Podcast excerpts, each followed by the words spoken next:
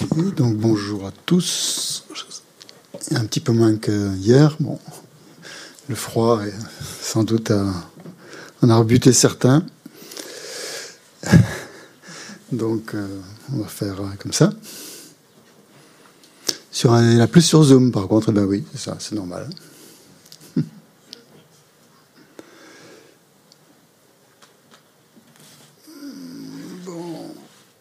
Commencer par un peu de méditation silencieuse pour euh, rentrer euh, dans ce, cet enseignement sur la présentation de la voix, donc la deuxième partie de ce qu'on a vu hier.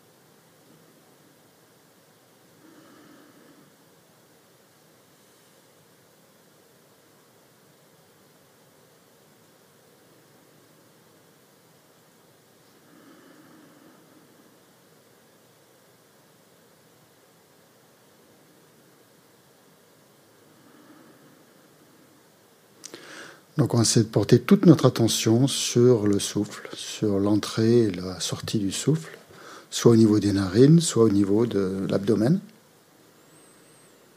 On peut s'aider aussi par, en comptant les cycles respiratoires, si on le souhaite.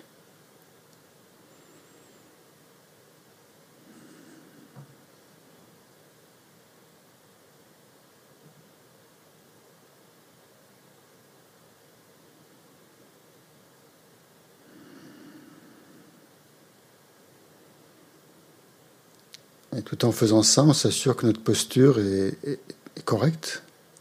C'est-à-dire que la colonne vertébrale est bien droite, que les épaules sont relâchées.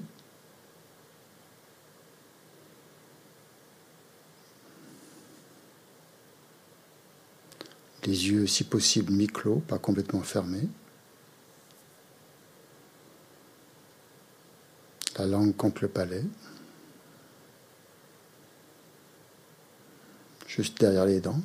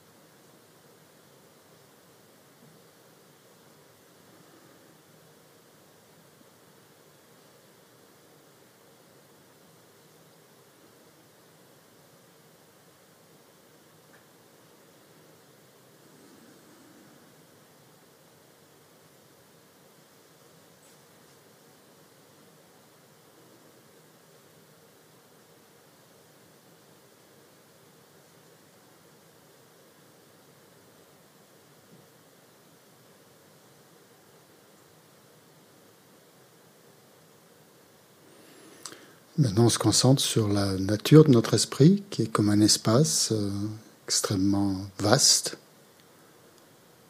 clair, limpide, immense, sans limite. Et toutes les pensées qui s'élèvent peuvent être comparées à des, des nuages qui ne font que passer qui n'entache pas la pureté de notre esprit.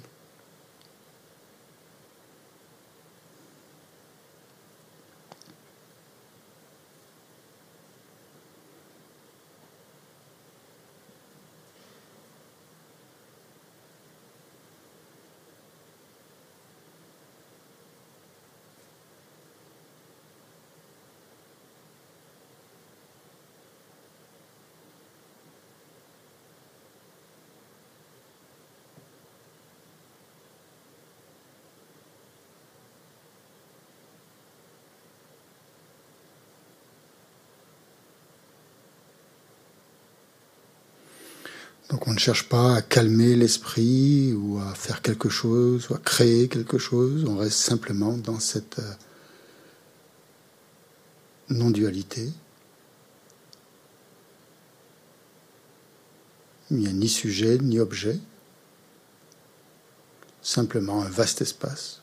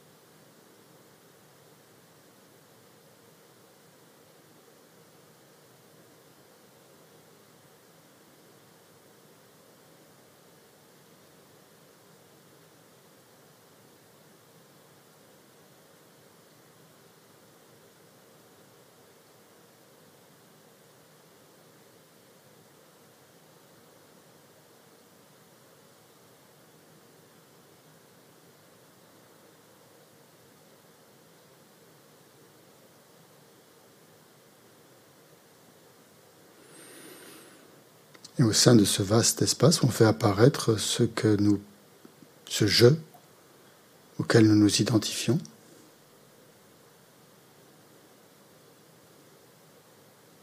On regarde, on l'observe. Comment est ce jeu Comment est-ce que, comment est-ce que nous nous percevons mentalement? Autrement dit, qui sommes-nous? Et donc chacun a sa réponse.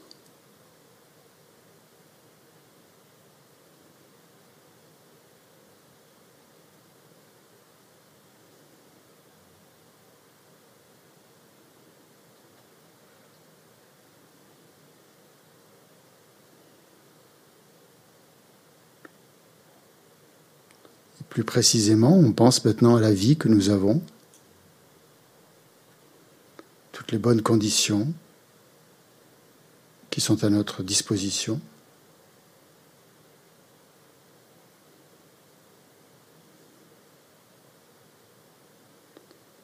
Au niveau matériel, au niveau psychologique, au niveau social.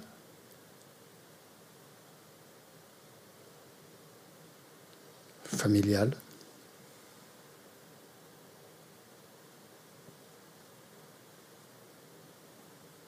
Relationnel.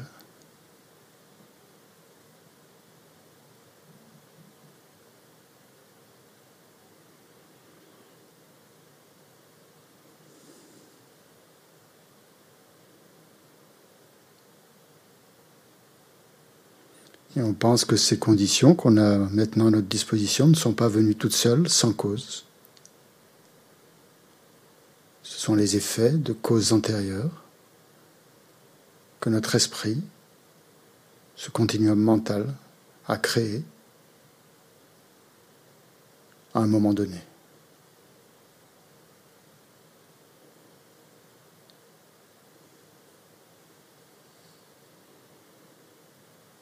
nous pouvons ressentir une certaine gratitude pour euh, ce qui a été fait.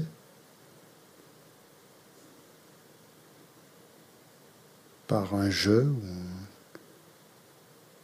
quelque chose, une personne à laquelle nous nous sommes identifiés dans des vies antérieures.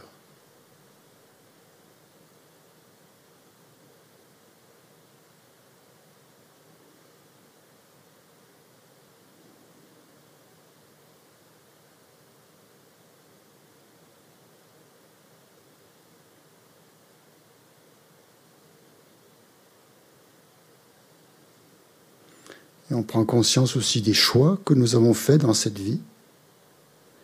Tous les choix que nous avons faits qui nous ont amenés en fait à être ici aujourd'hui.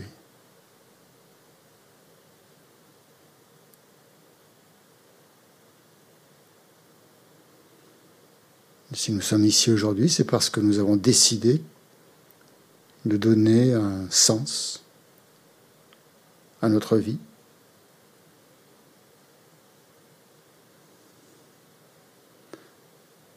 pas nous contenter de juste de vivre et de, manger, dormir et travailler.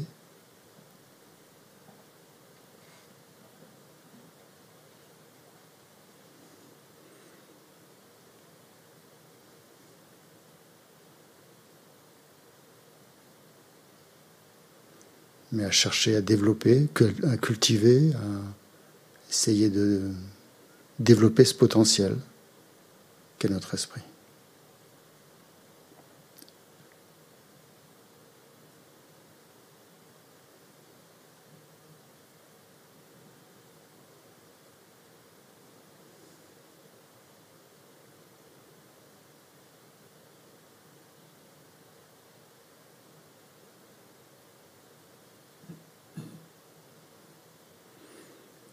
Donc si une joie s'élève à ce moment-là, une espèce de réjouissance, on peut rester concentré quelques, instants, quelques secondes sur euh, ce ressenti.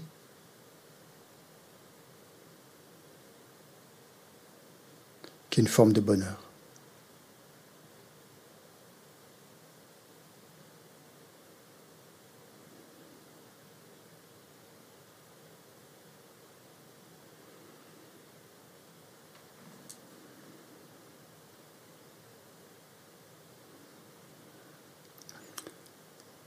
Concentrer maintenant sur la, une forme de la forme d'un Bouddha qui représente donc un, être qui a actualisé ce potentiel, qui l'a amené à son plus haut, son plus haut développement. Donc on pose quelques instants notre esprit sur euh, notre attention sur la silhouette, l'image, la représentation du Bouddha Shakyamuni telle qu'elle vient dans notre esprit avec ses, ses attributs? Son trône, son, ses coussins, son lotus, ses coussins de soleil, de lune,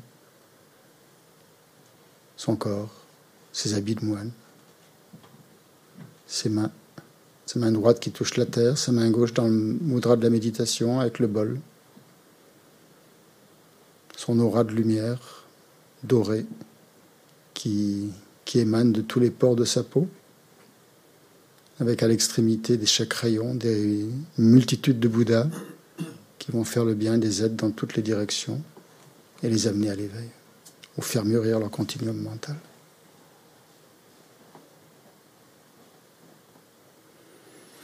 On imagine que le Bouddha est en face de nous, présent, très lumineux, très brillant, très compatissant aussi.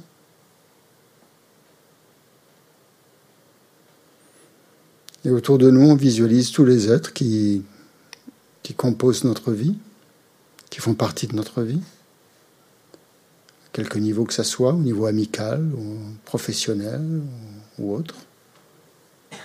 Des gens que nous aimons, d'autres que nous aimons moins, ou d'autres qui nous laissent indifférents. On imagine que tous ces gens sont, sont avec nous ici, en présence du Bouddha. –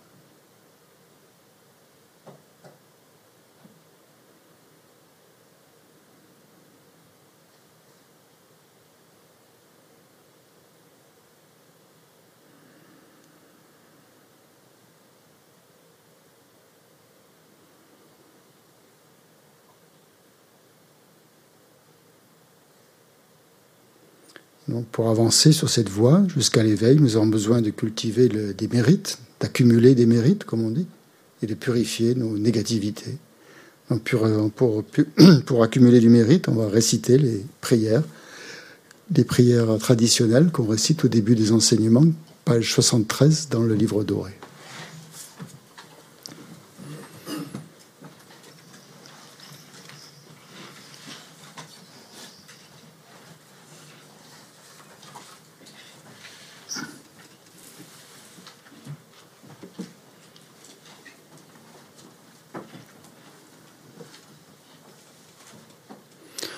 D'abord la louange au Bouddha Shakyamuni, qu'on va dire ensemble. sur Zoom, ça va Vous entendez Apparemment le son est un peu fort, certains disent sur Zoom, mais bon, je sais pas. C'est bon?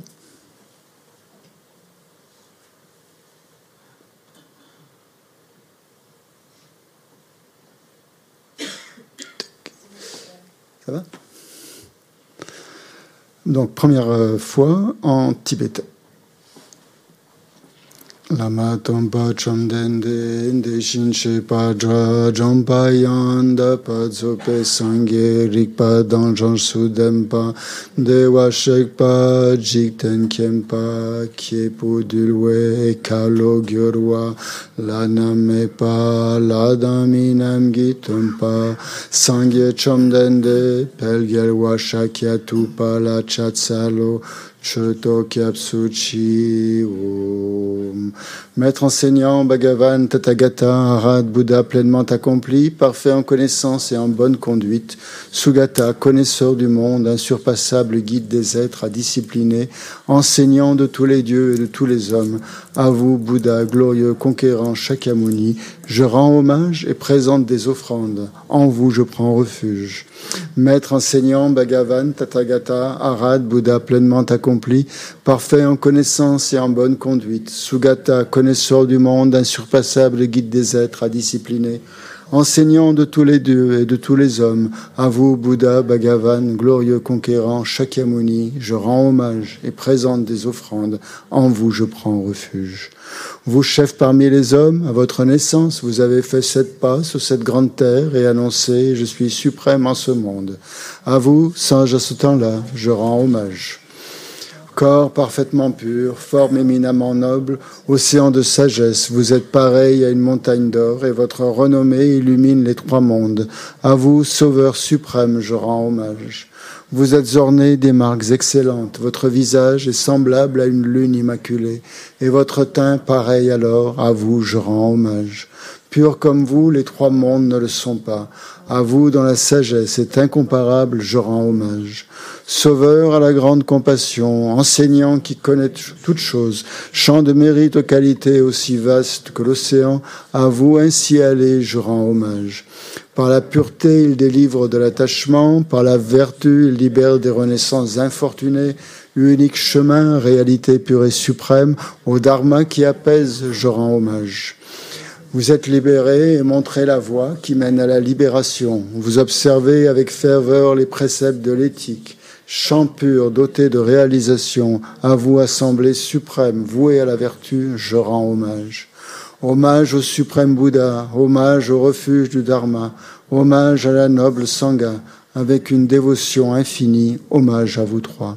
À vous qui êtes dignes de respect, m'inclinant avec des corps aux aspects les plus divers, aussi nombreux que les atomes de tous les royaumes, avec une foi suprême, je rends hommage.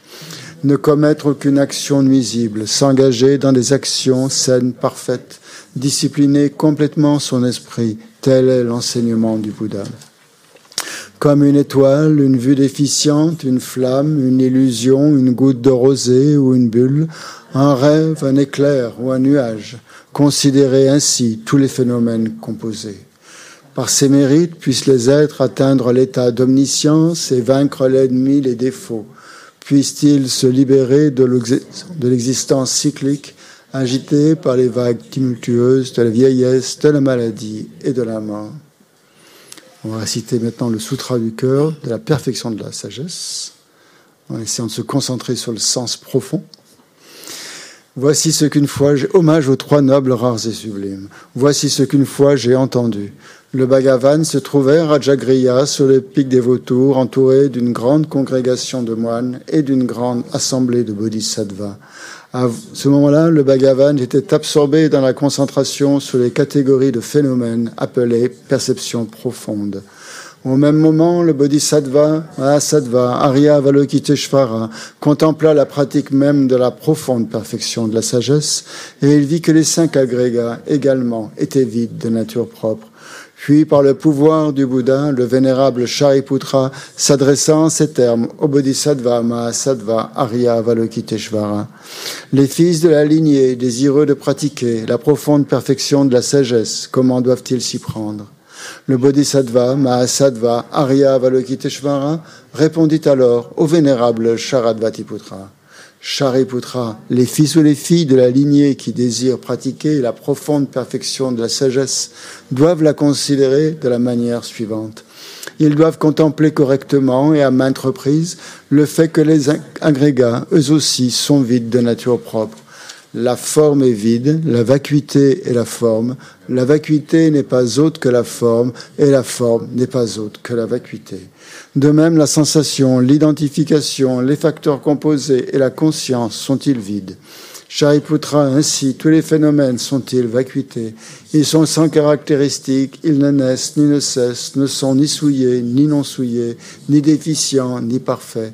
En conséquence, Shariputra, dans la vacuité, il n'y a ni forme, ni sensation, ni identification, ni facteur composé, ni conscience.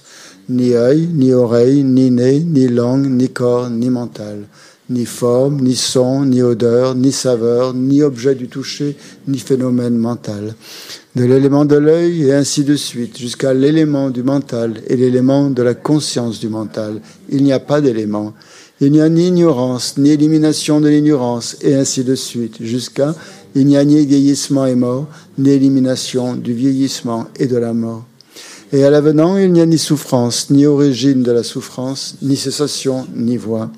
Il n'y a ni sagesse transcendante, ni obtention, ni non-obtention. Shariputra, ainsi, puisqu'il n'y a pas d'obtention, les bodhisattvas se fondent-ils sur la perfection de la sagesse, et ils demeurent en elles l'esprit sans voile et sans peur. Et comme ils sont passés bien au-delà de toute erreur, ils parviennent au stade final du nirvana. C'est en s'appuyant sur la perfection de la sagesse que tous les Bouddhas des trois temps, eux aussi, font naître pleinement l'insurpassable éveil parfaitement accompli. Aussi le mantra de la perfection de la sagesse, le mantra de la grande connaissance, le mantra auquel rien n'est supérieur, le mantra égal à l'inégalable, le mantra qui apaise à jamais toute souffrance, doit être reconnu comme véridique car il ne trompe pas. Voici le mantra de la perfection de la sagesse. Tayata gate gate paragate parasamgate bodhisoa. Shariputra, c'est ainsi qu'un bodhisattva, mahasattva, doit s'exercer à la profonde perfection de la sagesse. Puis le Bhagavan sortit de sa concentration et loua le bodhisattva, mahasattva, Arya Avalokiteshvara en disant Bien, bien, ô fils de la lignée, il en est ainsi, il en est bien ainsi. C'est exactement comme tu viens de l'exposer qu'il convient de pratiquer la profonde perfection de la sagesse, et les Tathagata eux-mêmes se réjouissent.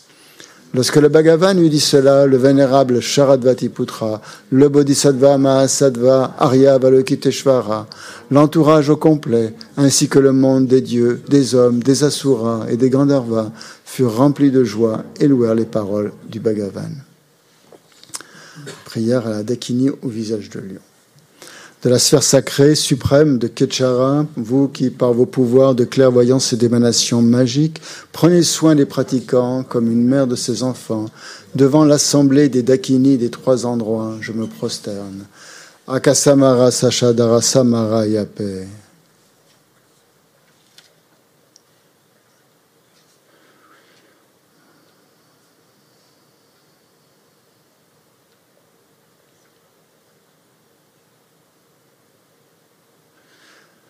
Akasamara Sachadara Samarayape.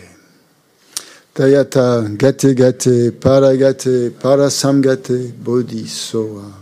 Par les enseignements des trois nobles, rares et sublimes, dotés du pouvoir de la vérité, que les obstacles soient évités, qu'ils soient chassés, qu'ils soient apaisés que tous les ennemis et toutes les forces négatives contraires au Dharma soient complètement pacifiés. Kshantim Kuru Soa. Puisse la multitude des 80 000 obstacles être dissipés, puissions-nous être séparés des conditions adverses au Dharma, puissent tous les plaisirs être en accord avec le Dharma, puisse le bonheur parfait tout ce qui est de bon augure régner ici et maintenant. Donc, courte offrande de mandala pour demander l'enseignement au Bouddha. Donc, on offre tout euh, ce que, tout ce que les univers contiennent de plus magnifique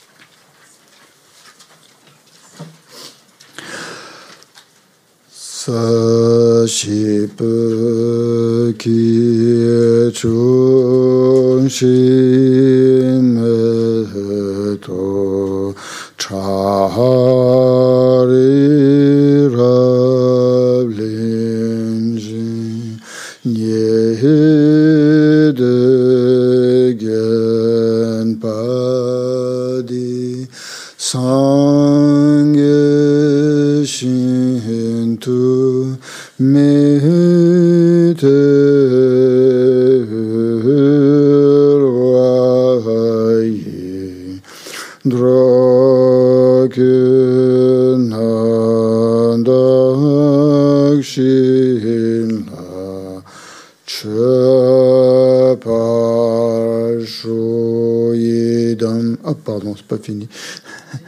Euh, pur, parfait, saint, des nuages de compassion qui se forment dans l'espace de votre sagesse du Dharmakaya, veuillez répandre une pluie d'enseignements vastes et profonds, conformes exactement aux besoins de vos disciples.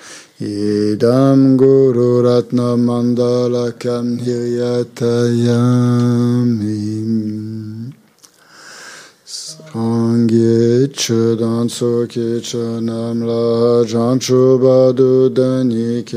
chi dagi chenyangi pet ki penche sangye drupa Jusqu'à l'éveil, je prends refuge dans le Bouddha, le Dharma et la communauté suprême, la Sangha.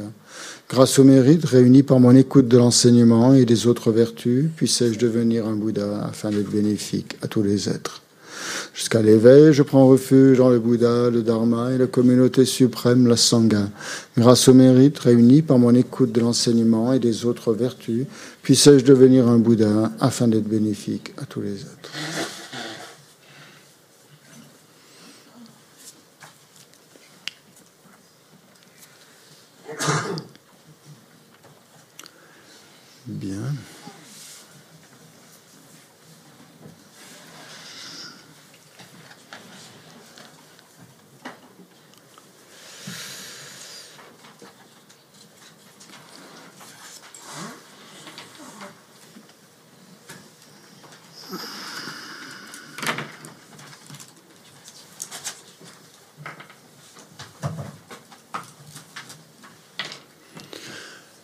Fait un petit récapitulatif.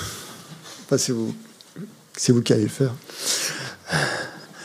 Quels sont les deux euh,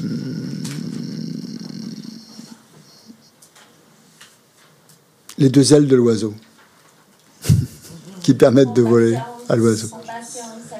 La sagesse, c'est la compassion. Bon.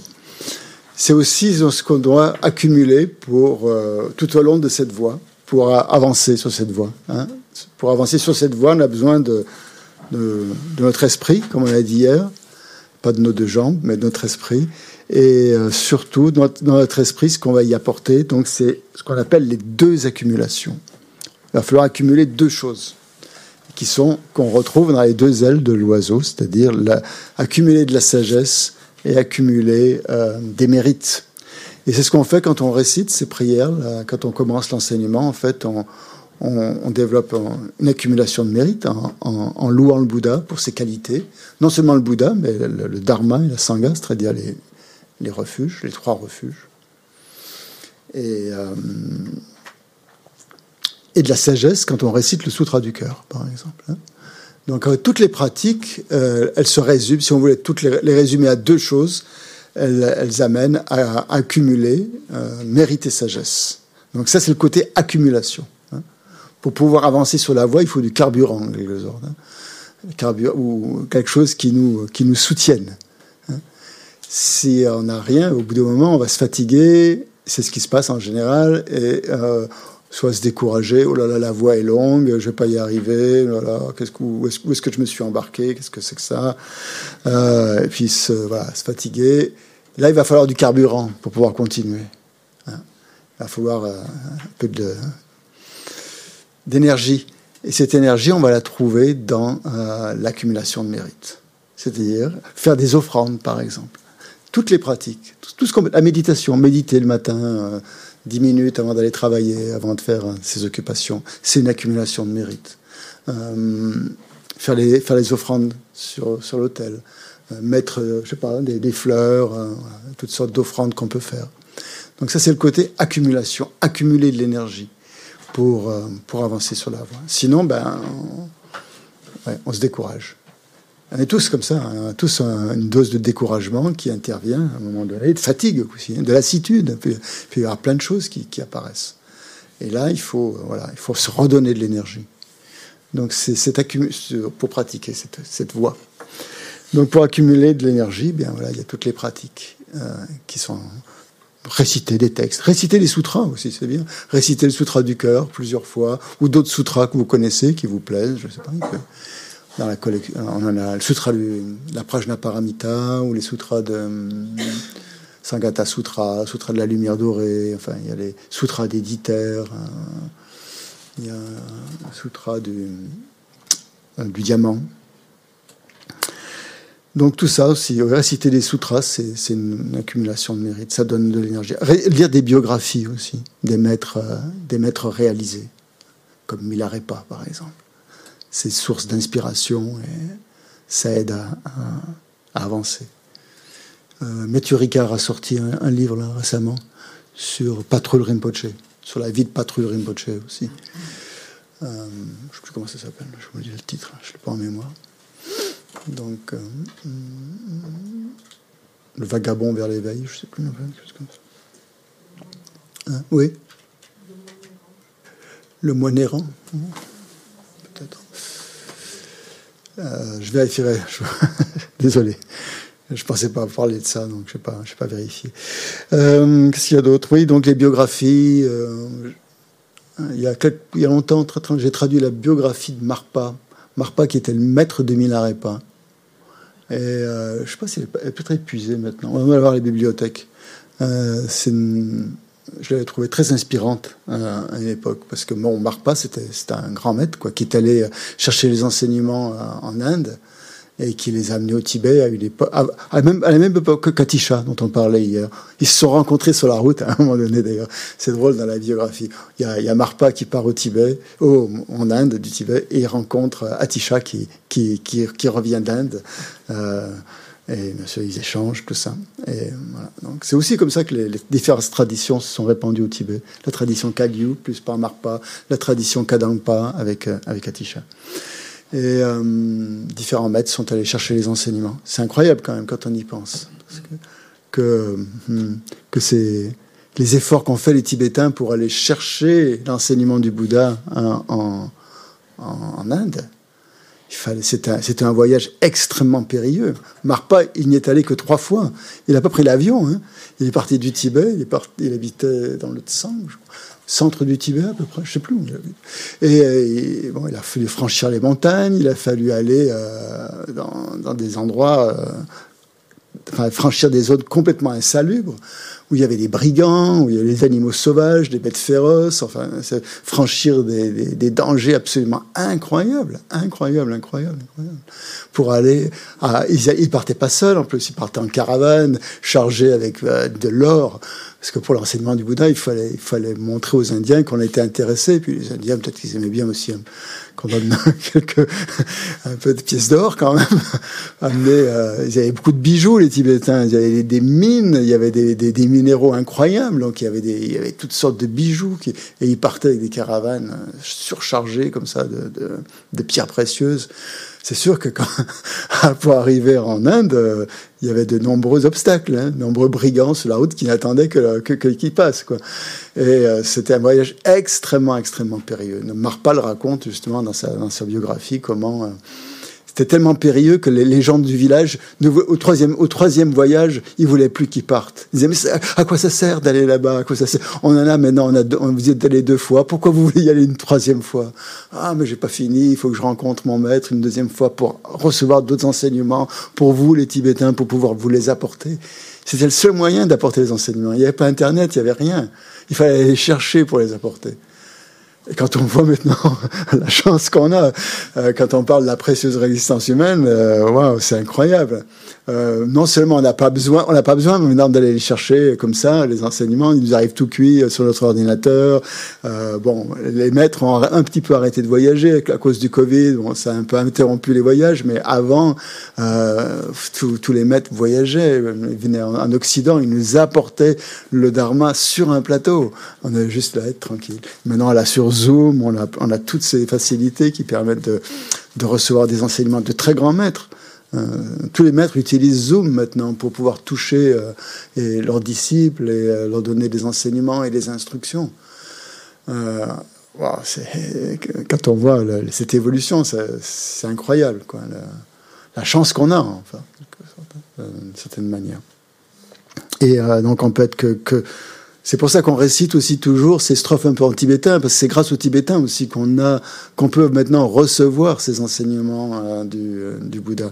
C'était les intermédiaires, en quelque sorte. Hein, c'est eux qui nous les ont apportés, donc c'est un peu aussi normal que qu'on s'intéresse à cette langue et qu'on leur rende hommage en récitant déjà les textes, euh, les prières, comme au moins la prière de refuge, comme eux l'ont récité pendant des siècles et des siècles et euh, en pensant notamment que des millions de pratiquants ont, récité ces prières qu'on est en train de réciter aujourd'hui, par exemple la, prière de refuge. Hein.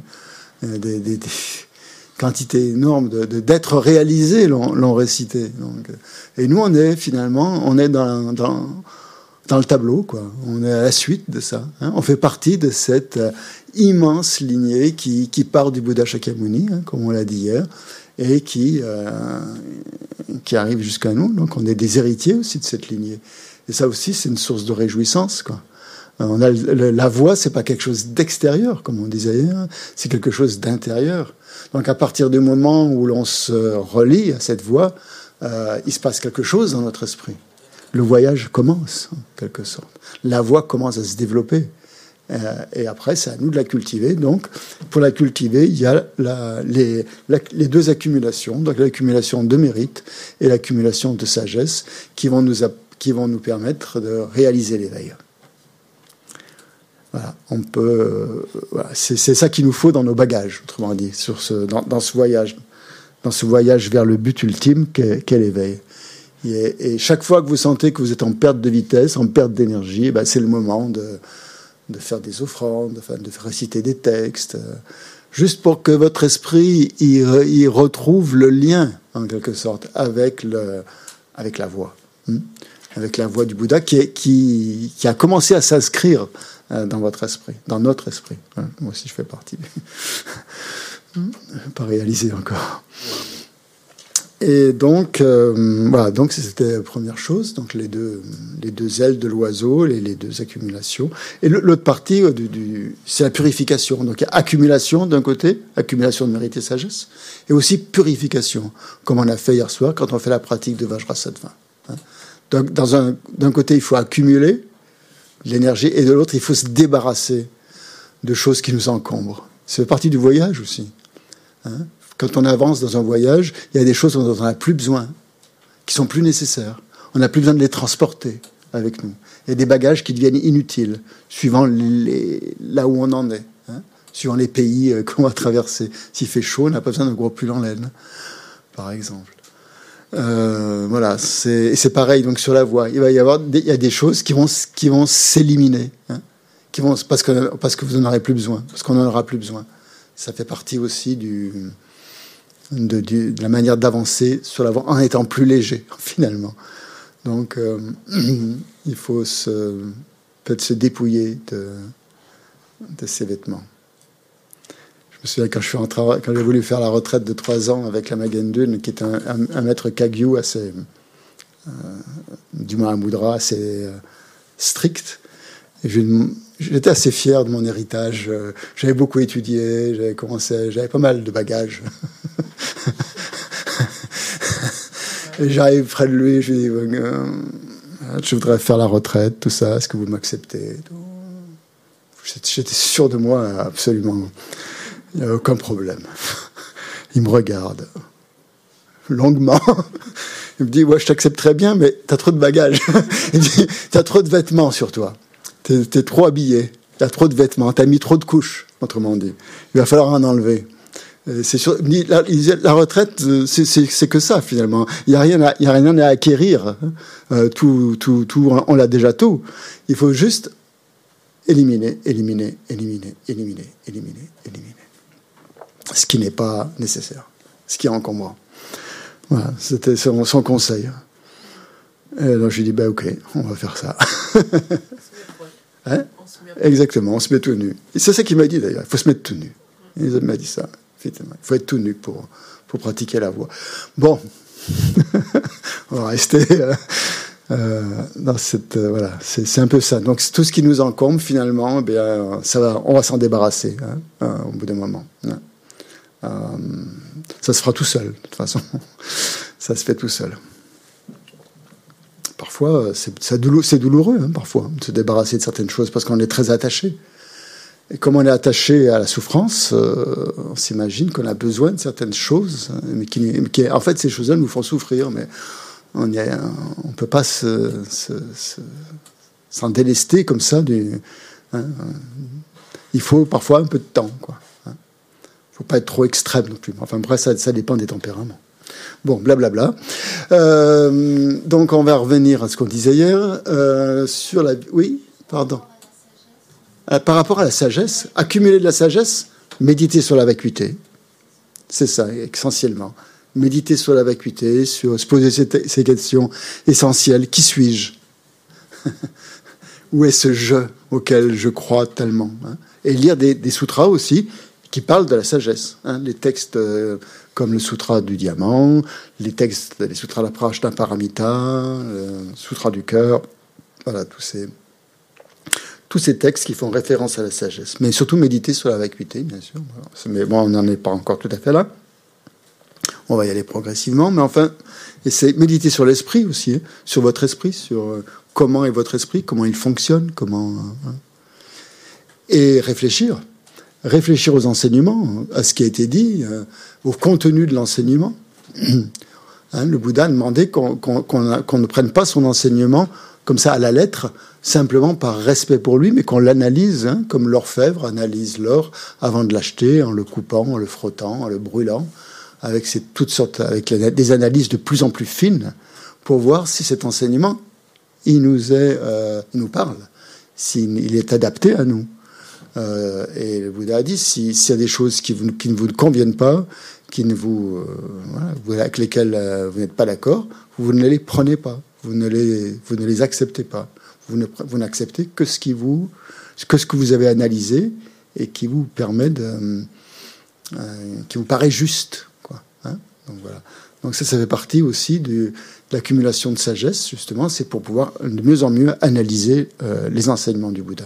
Donc réfléchir aux enseignements du Bouddha de façon simple et euh, évidente, hein, par rapport à vous, par rapport à, notre, par rapport à notre vécu, par rapport à ce que notre éducation, par rapport à ce que l'on ressent, par rapport à ce que ce qu'on est quoi.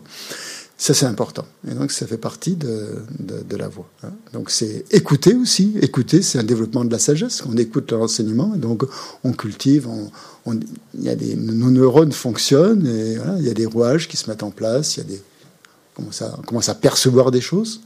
Et grâce à la méditation, on a des perceptions de plus en plus profondes aussi, qui vont se développer. Hein, plus on médite, plus on va avoir des, compréhensions euh, profondes, qui ne sont pas des simples compréhensions intellectuelles, qui font plus partie de nous. Tout d'un coup, ah, mais, oui, on a compris quelque chose. Après, ça reste pas. Hein. C'est pas parce qu'on a compris quelque chose que ça va rester jusqu'à la. Parfois, ça reste. Il y a des choses qui restent, mais il y en a d'autres qui restent pas. Bon, ça fait rien. Ça, ça donne, ça donne de la joie, en tout cas. La joie, on en a besoin aussi pour avancer. Donc voilà. Euh, de quoi est-ce qu'on a parlé? On a parlé des quatre nobles vérités aussi. Hein, vous vous souvenez? On a parlé de l'enseignement du Bouddha. Donc on a, regardé, on a vu comment le bouddhisme euh, avait commencé en Inde et puis après euh, comment il est allé au Tibet avec Atisha et la Kappa, comment il avait créé son lamrim. Euh, elle parlait des quatre nobles vérités hier. Vous vous souvenez des quatre nobles vérités? C'est essentiel. Hein, c'est la voie. C'est une voie essentielle. C'est la voie c'est le premier enseignement du Bouddha donc essentiel. Hein. on va les quatre nobles vérités, il faut, bien les comprendre, et déjà savoir ce qu'elles sont. Donc c'est quoi les quatre nobles vérités? Première vérité, la souffrance. Hein, vérité de la souffrance. Deuxième, la vérité de la cessation. Euh, non, c'est ça? Les origines de l'origine de, la souffrance. Ouais. Ensuite, la vraie cessation. Et ensuite, la voie. La voie qui mène à la cessation. Hein D'accord Donc, euh, c'est les quatre vérités. C'est le premier enseignement du Bouddha. Où ça? À quel endroit? À Sarnath, à côté de Benares. Donc le thème de ce premier enseignement, c'était les quatre nobles vérités. Pour atteindre... Qu'est-ce qu'on atteint quand on, quand on réalise les quatre nobles vérités? On atteint l'éveil La libération mmh. Oui, on devient, euh, en, suivant cette voie, on va devenir euh, quelqu'un qui atteint la libération. Comment on appelle quelqu'un qui atteint la libération? Un arat. Bravo. On devient un arat, quelqu'un qui est éliminé, euh, qui a des perturbations mentales et qui atteint la libération. C'est l'éveil d'un arat, oui, si vous voulez. Hein. La libération, on pourrait dire que c'est l'éveil d'un arat. Donc ça, c'était le premier enseignement du Bouddha sur les quatre nobles vérités. On va en reparler. Hein. On aura tout un, tout un module là-dessus, sur les quatre nobles vérités. Sur, euh, Ensuite, euh, deuxième enseignement, sur quoi il portait? La vacuité de tous les phénomènes. Le, sur la vacuité, la, la, nature, la nature de, tous les phénomènes. Et ça, c'était au pic des vautours un enseignement qui a, été donné essentiellement au bodhisattva. Donc, qu'est-ce que c'est un bodhisattva? Qu'est-ce que c'est qu'un bodhisattva? C'est quelqu'un qui est préoccupé uniquement par le bien d'autrui. Oui, très bien. Euh, qui suit euh, quelle voie? Est-ce qu'il suit la voie du Hinayana ou est-ce qu'il suit la voie du Mahayana? Du Mahayana, du grand véhicule. C'est un, être qui est engagé sur la voie du grand véhicule, avec comme souci principal, comme préoccupation principale, de vouloir atteindre l'éveil pour le bien de tous les êtres, avec pour motivation d'atteindre l'éveil pour le bien de tous les êtres. Hmm. Donc, euh, est-ce qu'un bodhisattva est Bouddha? Pas forcément. Pas encore. Pas encore. Hein. il, doit, il doit franchir un certain nombre d'étapes avant de devenir Bouddha. Est-ce qu'un bodhisattva a réalisé la vacuité? Pas forcément. Il peut l'avoir réalisé, mais pas forcément. Comment on appelle quelqu'un qui a réalisé la vacuité directement? Un arya. Vous m'impressionnez là. Hein? Je me demande si vous n'êtes pas des arias. Et moi, un être ordinaire là. Bon. Euh, oui, une question. Ah, bah je me suis dit, tiens, en récitant le Sutra du cœur tout à l'heure, je me suis dit, c'est bizarre que personne ne m'ait posé la question sur les cinq agrégats. Les cinq agrégats, c'est ce qui nous compose, c'est ce qui compose notre être, en fait. Hein. Euh, si vous voulez la liste, ils sont donnés dans le Sutra du cœur qu'on récite. Hein. La forme est vide, hein, voilà. La, forme, c'est le premier des cinq agrégats. Et ensuite, les autres sont, euh, sont cités, les quatre autres. C'est quoi les quatre autres, justement? Euh, non, non, non, non. Sensation. Sensation, ouais, si, ouais, on peut dire sensation, ouais. Oui, oui, il s'est traduit comme ça. Mentale. Ouais. Comment? Les volitions. les, formations mentales. Les formations mentales. Et c'est dans le Sutra du cœur, page 76, les consciences. Donc forme, sensation, identification, facteur composé et la conscience. Voilà. En fait, ça correspond à quoi? La, forme, c'est le corps. Tous les, quatre autres, c'est l'esprit. Donc, c'est les constituants, on pourrait dire, c'était les, constituants agrégats, hein, c'est un, ensemble, hein. c'est les constituants psychophysiques de notre être. Hein? Il y en a cinq dans le. Et conscience. Voilà. Donc voilà, donc c'est, on pourrait appeler ça les, constituants psychophysiques euh, de, notre être. Hein. donc, que font les, que font les, arates? Euh, Enfin, pas les arates, ils sont réalisés, mais les, gens, les, pratiquants qui sont sur, la voie hein, je ne pas dire. Comment est-ce qu'on appelle les pratiquants qui sont sur la voie du grand, du petit véhicule? Les arates, c'est ceux qui ont, qui ont réalisé hein, qui sont arrivés au bout du, petit véhicule. Ils sont arrivés au bout, c'est-à-dire ils ont atteint la libération, hein, vous l'avez très bien dit. Mais ceux qui pratiquent, je ne vous l'ai pas dit, hein. les yogis, oui, ce sont des yogis, oui, bien sûr, ce sont tous des yogis, hein. ce sont des méditants. Hein Quelqu'un a dit les, pardon, j'entends pas. Les Arias. Non, non. On appelle ça, euh, il y a deux possibilités. Les auditeurs et les et les, hum, difficile à traduire, les éveillés solitaires, ou alors les Bouddhas par soi. On n'a pas trouvé mieux. C'est la traduction, on pourrait dire, littérale. Les, éveillés solitaires, ou les, auditeurs ou les éveillés solitaires, ils ont, ils ont ces deux voies du, du Hinayana qui permettent de devenir arat. Hein. Donc c'est bon, c'est pas très important. On appelle ça les shravaka en, sanskrit, mais bon, peu importe. Le terme sanskrit, je vous le donne quand même. Ça, peut être. Shravaka, c'est auditeur. Shra, S-H-R-A-V-A-K-A. Shravaka, ça veut dire auditeur. Ils écoutent l'enseignement du Bouddha. Ils, font, ils écoutent. Ils écoutent les enseignements et ils les méditent. Voilà, c'est tout, essentiellement. Hein. C'est pour ça qu'on les appelle des auditeurs. Ils ont développé la, la grande habitude, la grande force de l'écoute.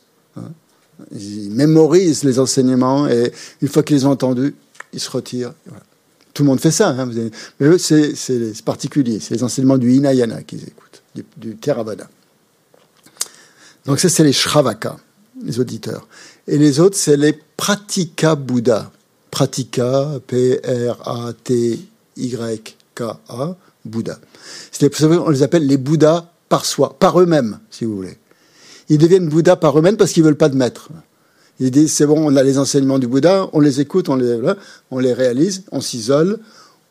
La plupart d'entre eux vivent seuls. Il y en a qui vivent en groupe, en communauté aussi. C'est en Inde comme ça. Et donc ça, c'était les pratiquants du, petit véhicule, Shravaka et Pratika Bouddha, auditeurs et euh, éveillés solitaires.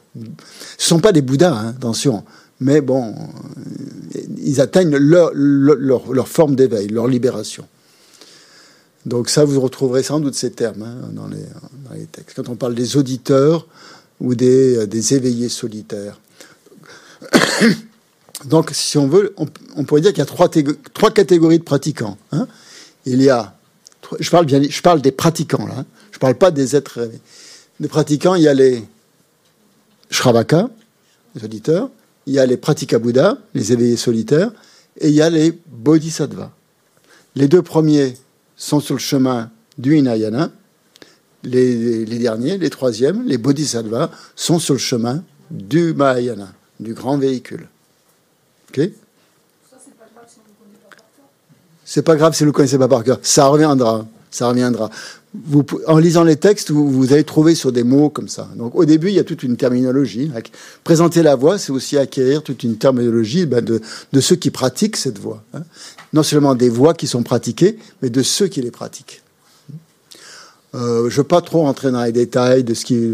Donc, en fait, qu'est-ce qu'ils pratiquent? Ils pratiquent essentiellement, ils méditent essentiellement sur les quatre nobles vérités. Les deux, là, les pratiques à Bouddha. Les autres, les, auditeurs. Les auditeurs méditent essentiellement sur les quatre nobles vérités et réalisent la libération en méditant sur les quatre nobles vérités. Ils accumulent la sagesse, et, euh, et, ils atteignent la libération. Les pratiques Bouddha, ils méditent surtout sur la roue de la vie. Vous savez, cette roue là, avec les, les douze liens. Il y a douze liens depuis l'ignorance jusqu'à. Euh, voilà. Hein jusqu'à, qui décrit exactement comment on entre, comment on erre dans le samsara, mais aussi, dans le mouvement inverse, comment on s'en libère. Donc eux, ils méditent essentiellement là-dessus. Ils comprennent parfaitement comment ils sont prisonniers du samsara. Ils en ont une très bonne compréhension. Comme ils comprennent ça très bien, eh bien, ils arrivent à inverser le processus et à se libérer du, euh, du samsara. Ouais, on le verra, on le verra, on aura un enseignement là-dessus. C'est les, c'est ce qui, sur le tanka qui est au fond, là-bas, vous avez 12 liens qui représentent comment euh, notre, notre conscience, en fait, est prisonnière du samsara. Hein? On, les, euh, on, aura tout un enseignement là-dessus. C'est très, c'est assez complexe. Je veux pas rentrer dedans parce qu'on on y passe la journée. Hein. c'est très intéressant, très très intéressant, mais on est, ça serait vraiment, c'est très technique. Hein. Et donc, on, analysera quand on fera ça, euh, je ne sais plus quand, dans quel module on fait ça, Samsara et Nirvana, le module qui s'appelle Samsara et Nirvana. On étudie justement comment on erre dans le Samsara et comment on, se libère du Samsara. Donc, ces pratiques à Bouddha, ils méditent essentiellement sur la roue, sur l'enchaînement des douze liens qui les conditionnent dans le samsara et sur euh, la manière de s'en libérer de ces douze liens. Donc euh, voilà, c'est leur méthode. Sur quoi, et les bodhisattvas, eux, pour atteindre l'éveil, sur quoi ils méditent? Essentiellement, pas seulement sur la compassion ou sur, sur l'amour et la compassion, les arats, ils en ont quand même une certaine dose. Hein. Il ne faut pas, faut pas dénigrer, ils sont. Hein. Mais les bodhisattvas vont plus développer ce qu'on appelle la grande compassion. Qu'est-ce que la différence, quelle est la différence entre la compassion et la grande compassion? Elle est énorme. Euh, ben voilà, c'est ce ça qui fait la différence entre les deux véhicules aussi. C'est-à-dire que la compassion qu'ont les, les, les, les arêtes, elle est assez restreinte.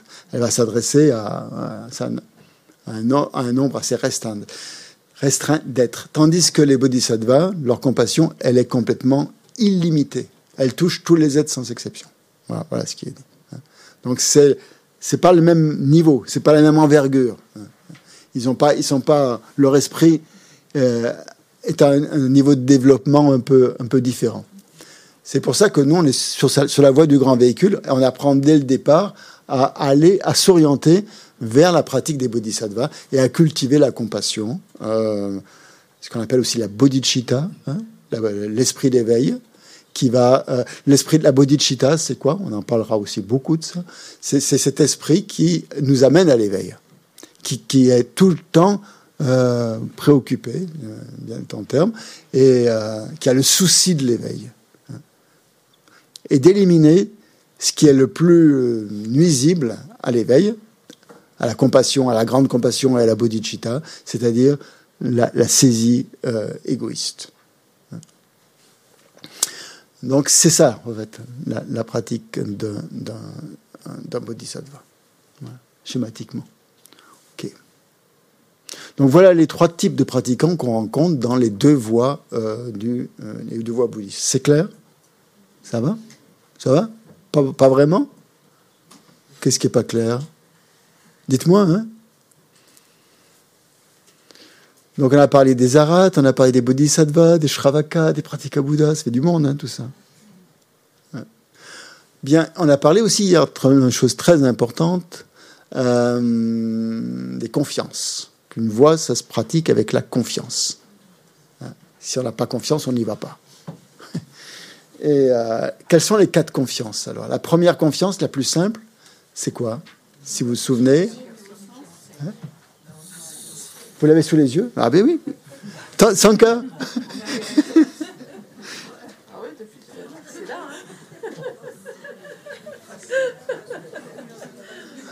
faut pas leur donner la réponse. je partage.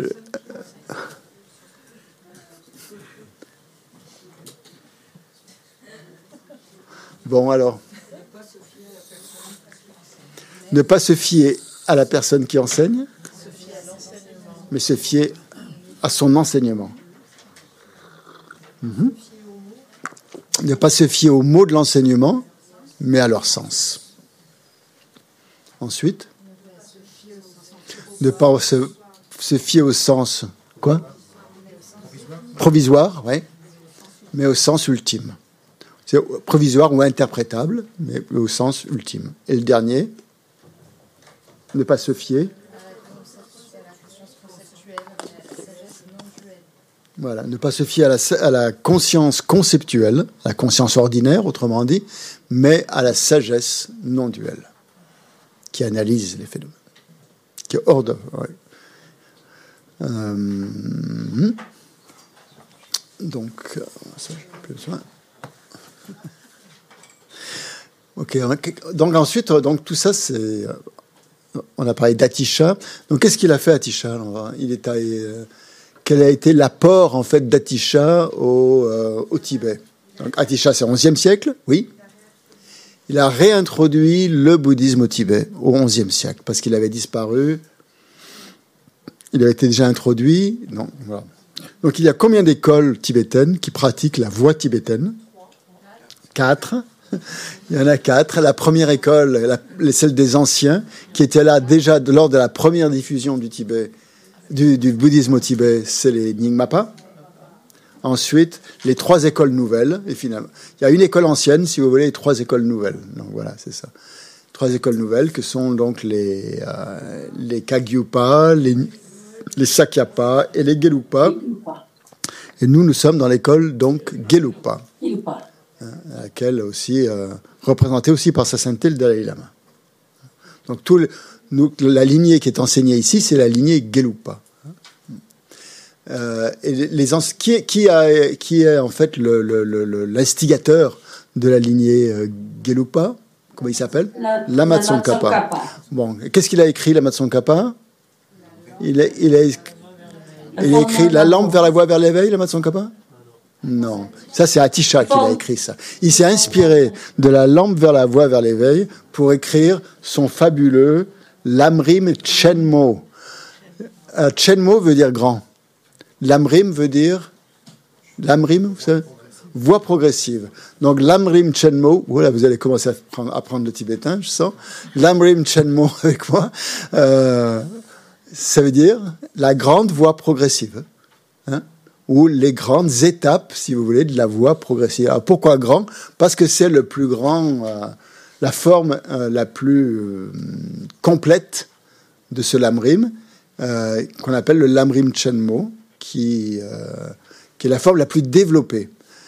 après, son Kappa, il a vu que peut-être tout le monde ne pourrait pas lire le lamrim chenmo. Donc, il en a écrit une forme intermédiaire qu'il a appelée le lamrim intermédiaire qui est, le lamrim chenmo condensé, plus petit. voilà. C'est la même chose, c'est la même structure, c'est exactement la même, euh, à peu près, quoi. Pas exactement, exactement, mais enfin, les grandes lignes y sont. Après, il insiste peut-être sur d'autres choses, mais en fait, la, la, structure principale, elle est là. C'est la même ossature, on va dire. Et après, il y en a, il y en a un plus petit. Et euh, il a écrit des, plus petits lamrim euh, pour pouvoir les réciter comme ça au quotidien. Le problème du lamrim chenmo, c'est que c'est un gros texte. On ne peut pas le réciter en une journée. C'est pas possible. C'est énorme. Celui, bon, alors, ça c'est quoi ça? Ça c'est un. Est-ce que c'est le lamrim chenmo ça? Non, c'est pas le lamrim chenmo c'est quoi? C'est le Lamrim qui, qui s'appuie sur le Lamrim Chenmo, qui a été écrit par un geshe, qui, tibétain actuel, qui, est contemporain, et qui a pris les grandes lignes du Lamrim Chenmo et qui les a présentées d'une manière adaptée aux Occidentaux. Pour vous éviter de lire le Lamrim Chenmo et de, vous perdre complètement. Euh, et il a, il a résumé ça d'une manière euh, condensée et très, très pratique très facile à, lire. À lire. Donc voilà, c'est ça que je vous ai recommandé de lire comme premier ouvrage pour vous introduire au lamrim. Hein. L'amrim étant une forme, un genre, un genre de, composition littéraire qu'on a appelé comme ça et qu'on retrouve dans toutes les écoles et qu'on n'appelle pas forcément l'amrim. C'est surtout chez les Gelugpa qu'on appelle ça le lamrim. Hein. Quand on parle du lamrim, les autres l'école, les autres écoles vont l'appeler. Euh, par exemple, les Kagyus, pour les Kagyus, c'est le précieux ornement de la libération. Pour les, les c'est, c'est, quoi? Le flambeau de la liberté, le flambeau, le flambeau, la certitude, je crois, un truc comme ça. Je ne me souviens plus. Et euh, pour les Sakyapa, c'est la voix et le fruit. Bref, ça, a des noms différents, ça a des titres différents, mais peu importe. Ce sont des lamrim, tout ça. Et euh, vous savez, hier, pendant, quand on a fait la pratique de Vajrasattva, on a lu un petit texte, une petite prière qui reprend de façon panoramique euh, toutes les étapes de la voix, qui s'appelle Le fondement de toutes les qualités. Il est dans le, dans le livret doré, à la page. Euh, je ne sais plus. Vous pouvez le trouver, je pense. Donc, ben, je vous propose qu'on le lise ensemble, puisque. Il est page combien? Euh, Je l'avais pris.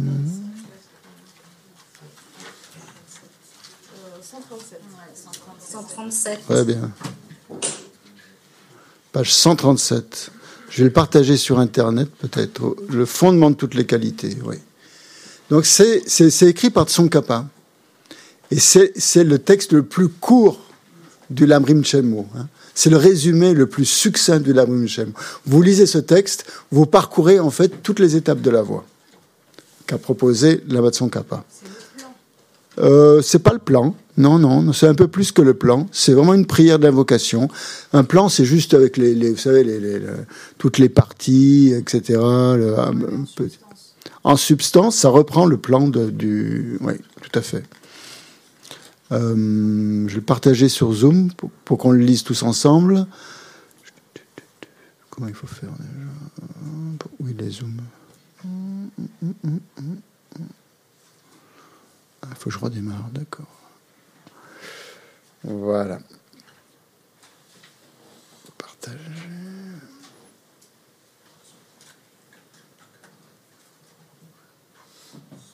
Voilà, vous l'avez sur Zoom, hein, vous le voyez?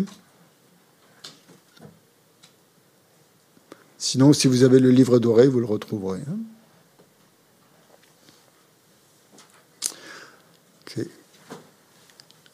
Le fondement de toutes les qualités. Donc je vous disais, ce texte est écrit par la Matson Kappa, et c'est une prière en fait. C'est-à-dire qu'à chaque strophe, on doit réfléchir un peu sur ce qui est dit, et, euh, ça fait référence. Si on a étudié le Lamrim, par exemple, le Lamrim Chenmo, on pense à ce moment-là, ça nous revient en mémoire toutes les parties, toutes les divisions, les subdivisions, les points importants, autrement dit, de, du thème qui est euh, expliqué euh, dans cette, qui est explicite, enfin pas explicité, qui est juste évoqué dans la première, dans, chacune des strophes.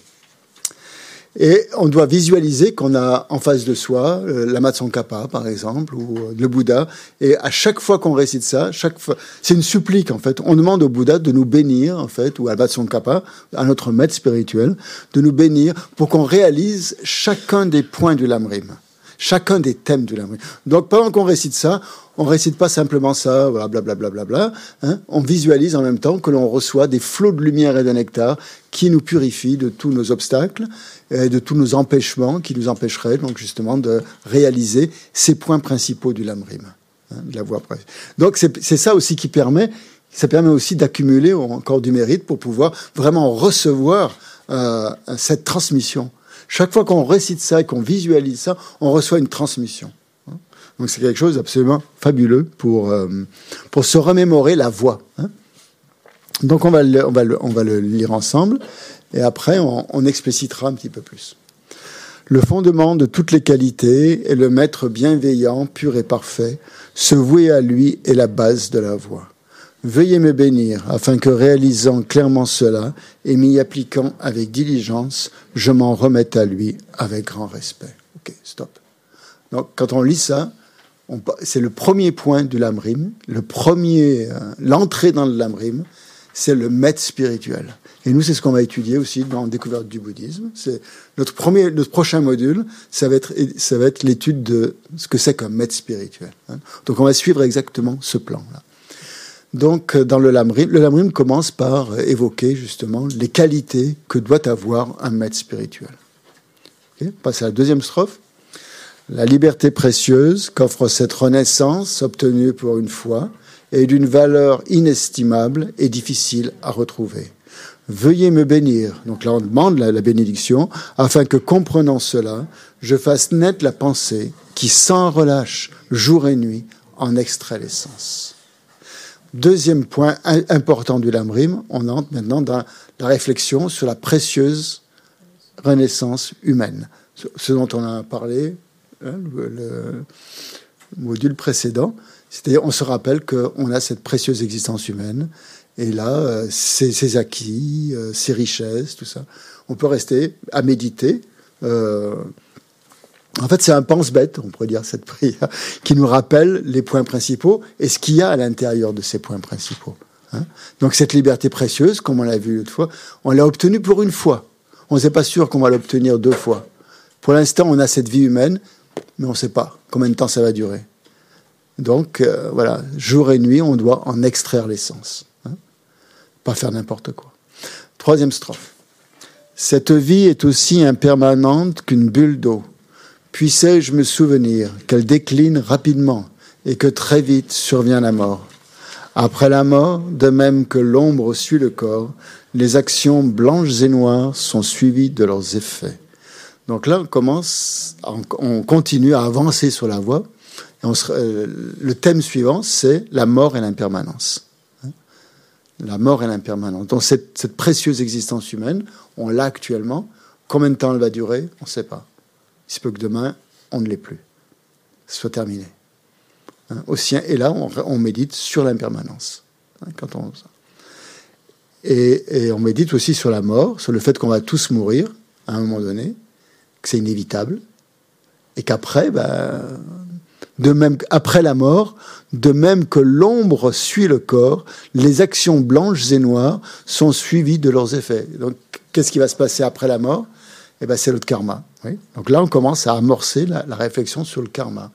C'est-à-dire que tout va dépendre de notre karma. C'est notre karma qui va nous propulser vers des renaissances heureuses ou malheureuses, vers des renaissances fortunées ou infortunées, vers des renaissances supérieures ou inférieures plus il y aura de karma positif, plus on aura des chances d'aller vers des mondes supérieurs, et inversement. Donc, euh, euh, méditation très, très euh, importante, capitale. Ensuite on continue. Hein. Donc là, on peut y rester longtemps, hein, méditer, à méditer là-dessus. Veuillez me bénir, afin que fermement convaincu de cela, je veille toujours attentivement à abandonner toute négativité, si minime soit-elle, et à accomplir toute action vertueuse. Donc, on a pris conscience qu'on allait mourir et qu'on allait, que c'est le karma qui allait nous propulser. Et on se dit, bah oui, il faut absolument que, que je mette le plus de choses positives dans mon courant de conscience, puisque c'est lui qui va continuer dans la vie suivante. Donc, euh, abandonner toute, toute, action négative du corps, de la parole et de l'esprit. Hein, et accomplir toute action vertueuse. Donc là, on peut se rappeler ce que c'est que les actions négatives. Hein. On verra tout ça, bien sûr. On passe à la strophe suivante. La poursuite des plaisirs samsariques est la porte de toute souffrance. Source d'insatisfaction, ces plaisirs ne sont pas fiables. Veuillez me bénir afin qu'ayant pris conscience de ces désavantages, j'aspire intensément à la félicité de la libération. Donc euh, là, on entre, voilà. Donc jusqu'à la strophe précédente, on était euh, au premier niveau des pratiquants. Hier, on a parlé des trois niveaux qui sont quoi? Premier niveau, le niveau, inférieur, intermédiaire et supérieur. Que vise le pratiquant de niveau inférieur? Euh, Non, un niveau inférieur, il vise le bon, la recherche du bonheur dans la vie prochaine, hein, pour lui-même ou elle-même. Dans cette vie, il a compris qu'il n'aurait pas. Dans cette vie difficile, tant qu'il est attaché au, tant qu'il est dans le samsara, Hum, donc, il, est persuadé qu'il va mourir à un moment donné et que la vie prochaine prend plus d'importance que cette vie-ci. Hein. Donc, il fait tout, en fait. Bien sûr, il va être heureux dans cette vie-ci aussi. Il va l'être par voie de conséquence, parce qu'il va accumuler beaucoup de choses positives puisqu'il a compris ça. Donc forcément, il va être heureux. Euh, il va être heureux. Mais lui, il, il, veut accumuler des choses positives pour avoir des renaissances fortunées. Parce que pour lui, bah, il n'imagine pas encore qu'il y ait une libération. Hein. Mais juste, il y a une suite de renaissances et de renaissances, et, qu'il veut que ces renaissances soient de, plus en plus euh, favorables. Voilà, c'est tout. Donc il en est là. Accomplir toute action vertueuse pour avoir des renaissances favorables. Là, on va rentrer à un autre niveau, on va rentrer au niveau intermédiaire maintenant. Hein. La on lit ensemble. La poursuite des plaisirs samsariques est la porte de toute souffrance. Source d'insatisfaction, ces plaisirs ne sont pas fiables. Veuillez me bénir afin qu'ayant pris conscience de ces désavantages, j'aspire intensément à la félicité de la libération. Voilà, c'est dit clairement. À quoi il aspire? À la félicité de la libération. C'est le niveau intermédiaire. Hein. c'est le niveau intermédiaire. Il est, euh, c'est un pratiquant de niveau intermédiaire qui, cherche à se libérer du samsara. Donc il va méditer sur, la souffrance, hein, essentiellement. Euh, pas seulement sur la souffrance euh, des mondes inférieurs, comme le précédent, mais sur toutes les souffrances du samsara. Ça va être son, sujet principal, et donc sur les quatre nobles vérités. Donc là, si vous voulez, on est encore, vous voyez, là, on est encore dans le Hinayana. Hmm? on cherche, on cherche encore une, un bonheur pour soi ou une libération pour soi. Hein. on est encore dans le, dans. Alors on continue. Suscité par cette pensée pure naissent la mémoire, la vigilance et une grande circonspection. Veuillez me bénir afin que je prenne à cœur l'observance des vœux de Pratimoksha, racine des enseignements. Donc la Kappa introduit maintenant ce qui est très cher à son cœur, c'est-à-dire les vœux. Dans la lignée Gelugpa, on insiste, mais les autres lignées tibétaines aussi, d'ailleurs, mais euh, on insiste beaucoup sur le fait de prendre des vœux qui, nous permettent aussi d'avancer sur cette voie d'une manière euh, plus rapide aussi. En prenant des vœux, on, euh, on élimine très rapidement des facteurs négatifs et on cultive très rapidement des facteurs positifs. Le, le Lama dit chaque fois qu'on prend des vœux, même pour une journée, on fait un pas de plus vers l'éveil. Il m'a dit ça une fois, ça m'avait frappé. Oui. Les vœux de Prati Moksha. Prati Moksha, c'est un mot sanskrit. Vous allez apprendre le sanskrit, le tibétain. Euh, euh, qui veut dire libération personnelle. Oui, ça veut dire ça. comprend les vœux laïques euh, oui. et les vœux de, de moi et de Oui, ça comprend tout ça. C'est les vœux de libération personnelle, pratimoksha, ça veut dire ça. Donc à ce niveau-là, on, on, prend des, vœux de libération personnelle, c'est-à-dire euh, les vœux laïques et des vœux de euh, ou des vœux de religieuses. Si on veut prendre des vœux monastiques, par exemple, se faire moine ou se faire nonne. Hein. Donc là, on va, on va étudier quels sont les vœux qu'on peut prendre. Le vœu de ne pas tuer, par exemple. Hein. voilà, c'est le vœu de base. Hein. Quand on est bouddhiste, en général, on évite de tuer. Euh, de ne pas voler, par exemple, de ne pas prendre d'intoxicants, de ne pas avoir d'inconduite sexuelle, euh, voilà, ne pas mentir, ne pas prendre d'intoxicants, ne pas, pas mentir. Les vœux de base, quoi, d'un laïc, d'un pratiquant laïque, qu'on retrouve aussi dans d'autres traditions, hein, d'autres religions. Rien de, vraiment spécial au bouddhisme à ce niveau-là, au niveau des vœux. Hein.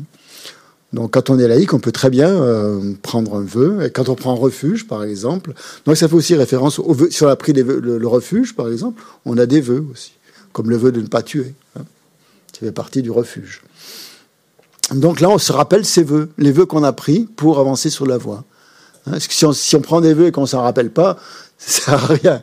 Hein. c'est comme si on ne les avait pas pris. Donc c'est une strophe en fait qui nous remémore en fait ce qu'on doit pratiquer sur cette voie, c'est-à-dire la mémoire, la concentration, euh, bah, l'éthique déjà, les vœux, ensuite la concentration, développer la concentration, de plus en plus de concentration, s'entraîner à, se concentrer, à méditer, et la sagesse. Hein. La sagesse, c'est important dans le Hinayana, hein, puisqu'on va, réaliser la libération donc avec la sagesse, essentiellement. Ensuite, on passe à la strophe suivante. Alors là, on plonge dans la voie des bodhisattvas. La suivante. Et voilà. Tout comme je suis moi-même tombé dans l'océan du samsara, tous les êtres, nos mères, y sont aussi tombés. Veuillez me bénir afin que j'en prenne conscience, m'exerce au suprême esprit d'éveil et prenne la responsabilité de libérer ces êtres transmigrants. Donc vous voyez, on change de niveau là. Hein. on n'est plus préoccupé par soi-même, par sa libération individuelle, on pense tout de suite aux autres. C'est-à-dire, ok, je suis dans le samsara, mais je suis pas tout seul. Tous les êtres aussi, ils sont dans le samsara, hein. euh, dans l'océan du samsara, l'océan de souffrance du samsara. C'est souvent décrit comme ça, le samsara, comme un océan de souffrance, pour montrer le caractère illimité de toutes ces souffrances qui apparaissent comme ça euh, sans cesse. Donc, une réflexion sur euh, la, condition humaine, euh, pas, humaine seulement, hein, mais la condition de tous les êtres. Hein. Pas simplement les, le, le Bodhisattva s'arrête pas aux êtres humains. Il, englobe tous les êtres qui sont prisonniers du samsara. Et euh, donc, euh, tous les êtres nomères, hein, relation très étroite en fait. Hein. Les êtres, c'est pas les êtres, c'est pas des étrangers, euh, c'est des êtres qui ont été très très proches de moi. Tous les êtres ont été ma mère, puisqu'on a des nombres, un nombre infini de vies dans le samsara. Donc on a, on a cultivé dans nos relations, dans nos, dans nos renaissances infinies dans le samsara, un, lien très étroit avec les êtres. On s'en souvient plus. On a perdu la mémoire dans cette vie. Sauf si vous vous souvenez de vos vies antérieures. Mais bon, si c'est pas le cas, rien. Les, gens nous apparaissent, certains sont amis, pourquoi ils sont amis? Bon, on ne sait pas. Pourquoi Parce qu'ils nous ont fait du bien. Eux, ils sont étrangers, pourquoi? Bah, Parce qu'ils nous font ni bien ni mal. Et pourquoi eux sont des ennemis? Bah, Parce qu'ils ne nous font pas du bien. C'est toujours par rapport à l'ego. Mais en fait, c'est des, des, concepts, tout ça, qui, qui sont entretenus par notre ego. Mais si on regarde d'une manière beaucoup plus profonde, on a un lien avec tous les êtres. On est en lien très très très étroit avec les êtres. Et on s'est rencontrés dans des multiples vies antérieures. Donc le, Bodhisattva, lui, il voit, il voit cette réalité absolument sublime qu'on est tous reliés les uns les autres. Et que si on est reliés, ben, on a été des enfants, des mères, des pères, voilà, on, a, on a eu des relations très très profondes les uns avec les autres. Et ça, on l'a oublié. Donc il replonge là-dedans. Et, et ça, ça lui fait développer une compassion énorme. Énorme, énorme, énorme, énorme, énorme, énorme. Et c'est comme ça qu'il va avancer sur cette voie je, vais très vite. je, vais poser une, question. Bien sûr. Quel est le but ultime du samsara Une très bonne question. Le, qu'on délivre. oui. oui. Mais quel, alors, je ne sais pas si je vais arriver à le formuler. Essayez. Qu'est-ce, qui est. Euh, Essaye. Pourquoi Qu'est-ce qui, qui sous-tend ce cycle de renaissance Qu'est-ce qu'il y a derrière tout ça? Je, Très très bonne question. Si c'est clair ce que je C'est ça. Qu'est-ce qui, c'est, ça, c'est l'individu de capacité intermédiaire qui va se poser cette question, qui va essayer de comprendre comment fonctionne le samsara, pourquoi, comment, comment il fonctionne, qu'est-ce qu'il y a derrière, quelles sont les causes et comment s'en sortir. C'est, ça va être sa préoccupation principale. C'est la, question essentielle. Donc c'est très très bien que tu te la poses. Euh, au-delà de moi en sortir du samsara, ce qui m'arrangerait parce qu'honnêtement, euh, l'hypothèse de la réincarnation, ça me fait chier profondément. Mais, euh, pardon, hein, je suis un peu vulgaire, mais. Hmm. Ça arrive. Voilà. Mais il y a quoi derrière tout ça?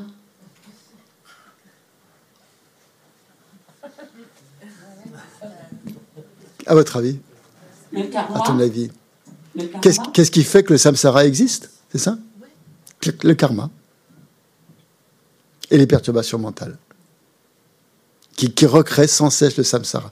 Le samsara n'est pas un lieu géographique dans lequel on est, c'est notre esprit qui est prisonnier de ces euh, perturbations mentales et de son karma. Donc la libération, ça consiste à ça, à se libérer du, du se libérer du samsara, c'est se libérer des perturbations mentales et du karma. C'est un, vaste sujet. Hein. C'est un, sujet très intéressant psychologiquement. Et alors, j'insiste, mais encore au-delà de ça, le karma. Le karma n'a aucune utilité, n'a aucun bienfait. C'est juste quelque chose qui, qui nous emprisonne. C'est une prison, le samsara, si vous voulez. C'est une prison. voilà, tout, tout ça, ce, ce Alors, moi, je suis une bonne catholique euh, de base, hein. Euh, je veux dire. C'est déjà pas mal.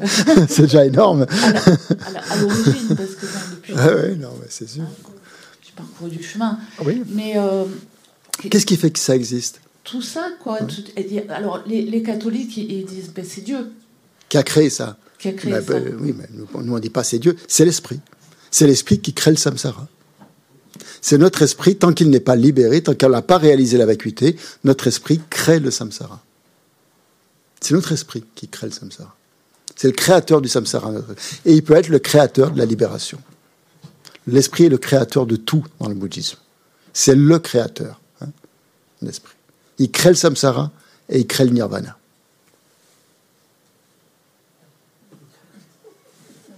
C'est ben non non mais euh, bien sûr faut, faut, ça demande la réflexion bien sûr faut... sujet de méditation ah, exactement donc voilà voilà la voie du bodhisattva donc euh, vous voyez prendre la responsabilité hein. le moins important ici c'est la responsabilité il se responsabilise le samsara le, le, samsara le bodhisattva il veut, il veut libérer tous les êtres transmigrants. Il ne veut pas se libérer tout seul. Et il prend la responsabilité de le faire. Il s'engage à le faire. Il y aspire, hein, il a cette aspiration et il a l'engagement de le faire. Donc, on continue. Si je m'en tiens à la seule production de l'esprit d'éveil, sans mettre en pratique les trois sortes d'éthique, je n'atteindrai pas l'éveil. Veuillez me bénir afin qu'ayant bien compris cela, j'observe avec grande ardeur les vœux de Bodhisattva. Et donc, euh, la Kappa revient maintenant sur les vœux. Et un autre type de vœux qu'on peut prendre. Donc, on a vu les premiers vœux, c'était les vœux de libération individuelle, pour se libérer soi-même du samsara. Et donc, un bodhisattva, c'est quelqu'un qui s'est engagé, et en s'engageant, il a pris des vœux il a pris des vœux de bodhisattva, c'est-à-dire des vœux qui vont l'amener à euh, toujours se préoccuper des êtres, à, ne jamais euh, oublier les êtres, à toujours, ça va être le souci principal. Est-ce que, voilà, faire quelque chose, euh, qu'est-ce que je peux faire pour les êtres? Donc son, slogan dans sa tête, ça va être tout ce qu'il fait, c'est pour le bien des êtres pour le bien des êtres, pour le bien des êtres, pour le bien des êtres, pour le bien des êtres. Il n'y a pas d'autre, c'est son... Hein, il pense qu'à ça, pour le bien des êtres. Et donc il va cultiver, euh, les, euh, il va s'engager dans des pratiques qui vont lui permettre de cultiver de plus en plus euh, son, engagement pour le bien des êtres. Et il va, il va avancer sur la voie comme ça, en ayant toujours comme, comme ligne, comme, comme visée comme d'atteindre l'éveil pour le bien des êtres. Mais ce qui lui tient le plus à cœur, c'est pas l'éveil, c'est le bien des êtres qui vient en premier. Et il va atteindre l'éveil pour faire le bien des êtres. Parce que ça va être la meilleure, la chose la plus euh, adéquate pour pouvoir vraiment aider les êtres, c'est d'atteindre l'éveil. Comment? Une, Qui a proposé? Il, c'est qui il? Le Matson Kappa? Oui. Est-ce qu'il a, est a proposé une progression? C'est-à-dire Oui, oui, oui, bien sûr, exactement. Le bien des, On verra êtres qui nous approchent pour petit à oui, petit. Oui, oui, euh, tout à fait, tout à fait, tout à fait. Dans les médiations, on commence par les êtres qui sont proches pour étendre ça aux, aux étrangers, aux ennemis, à tout, le monde, à tout le monde. Bien sûr, bien sûr qu'il y a une progression, bien sûr bien sûr. Mais la progression, en fait, elle commence par soi-même. Hein. c'est pour ça que tout ça, c'est très progressif. Hein. Euh, le, niveau intermédiaire, la libération pour soi-même, c'est pas quelque chose à dénigrer. Au contraire, hein. il faut voir ses propres souffrances pour déjà euh, vouloir éliminer les souffrances des autres. Sinon, c'est complètement ridicule. Si vous voyez pas vos propres souffrances, vous n'allez pas pouvoir éliminer celles des autres. Hein. C'est pas possible. Euh, vous allez vous prendre pour, euh, je sais pas quoi, euh, un saint ou quelqu'un qui est au-delà de la souffrance. C'est pas ça. Il faut commencer par soi. Donc la progression, en fait, c'est ça. Très bien, merci. Elle commence par soi, par soi-même. Tout à fait. Il faut déjà développer de la compassion pour soi-même. On est d'accord hein Avant de développer de la compassion pour les autres. C'est très important. Très très important. On ne peut pas faire l'économie de ça. Hein, de développer la. Sinon, c'est. Bon, les trois sortes d'éthique, c'est euh, ben, l'éthique de ne pas nuire aux êtres, par exemple. Les, les, les, trois sortes d'éthique, c'est l'éthique de ne pas nuire aux êtres, pour un bodhisattva, l'éthique de leur faire du bien, deuxième, et l'éthique d'accumuler du mérite, d'accumuler des vertus, hein, de plus en plus. C'est ça les trois, les trois éthiques. D'accumuler du potentiel positif. Euh, hum, hum, hum, donc on passe à la suivante. Veuillez me bénir, afin qu'ayant apaisé les distractions envers les objets incorrects et analysé correctement le sens de la réalité, je fasse naître rapidement dans mon continuum mental la voie qui unit le calme mental et la vue profonde. Dans la pratique du bodhisattva, euh, ce qu'on appelle les six perfections, un bodhisattva pratique essentiellement les six perfections. Alors je vous les donne, les six perfections, comme ça vous les aurez, vous les saurez une fois pour toutes. C'est la perfection, la première, c'est la perfection de la générosité. Être généreux à tous les niveaux. Au niveau, à tous les niveaux, quels qu'ils soient. Hein. au niveau de l'enseignement, au niveau de tout ce qu'on peut donner aux êtres, on le donne. Si les gens veulent des enseignements, on leur donne des enseignements. S'ils veulent des, biens, on leur donne nos biens etc., euh, etc. S'ils veulent euh, des choses matérielles, on donne des choses matérielles. Bref. Euh, s'ils veulent, s'ils sont malades, on leur donne des médicaments. toutes, les, toutes les formes de générosité possibles. Bah, donc ça, c'est la première perfection.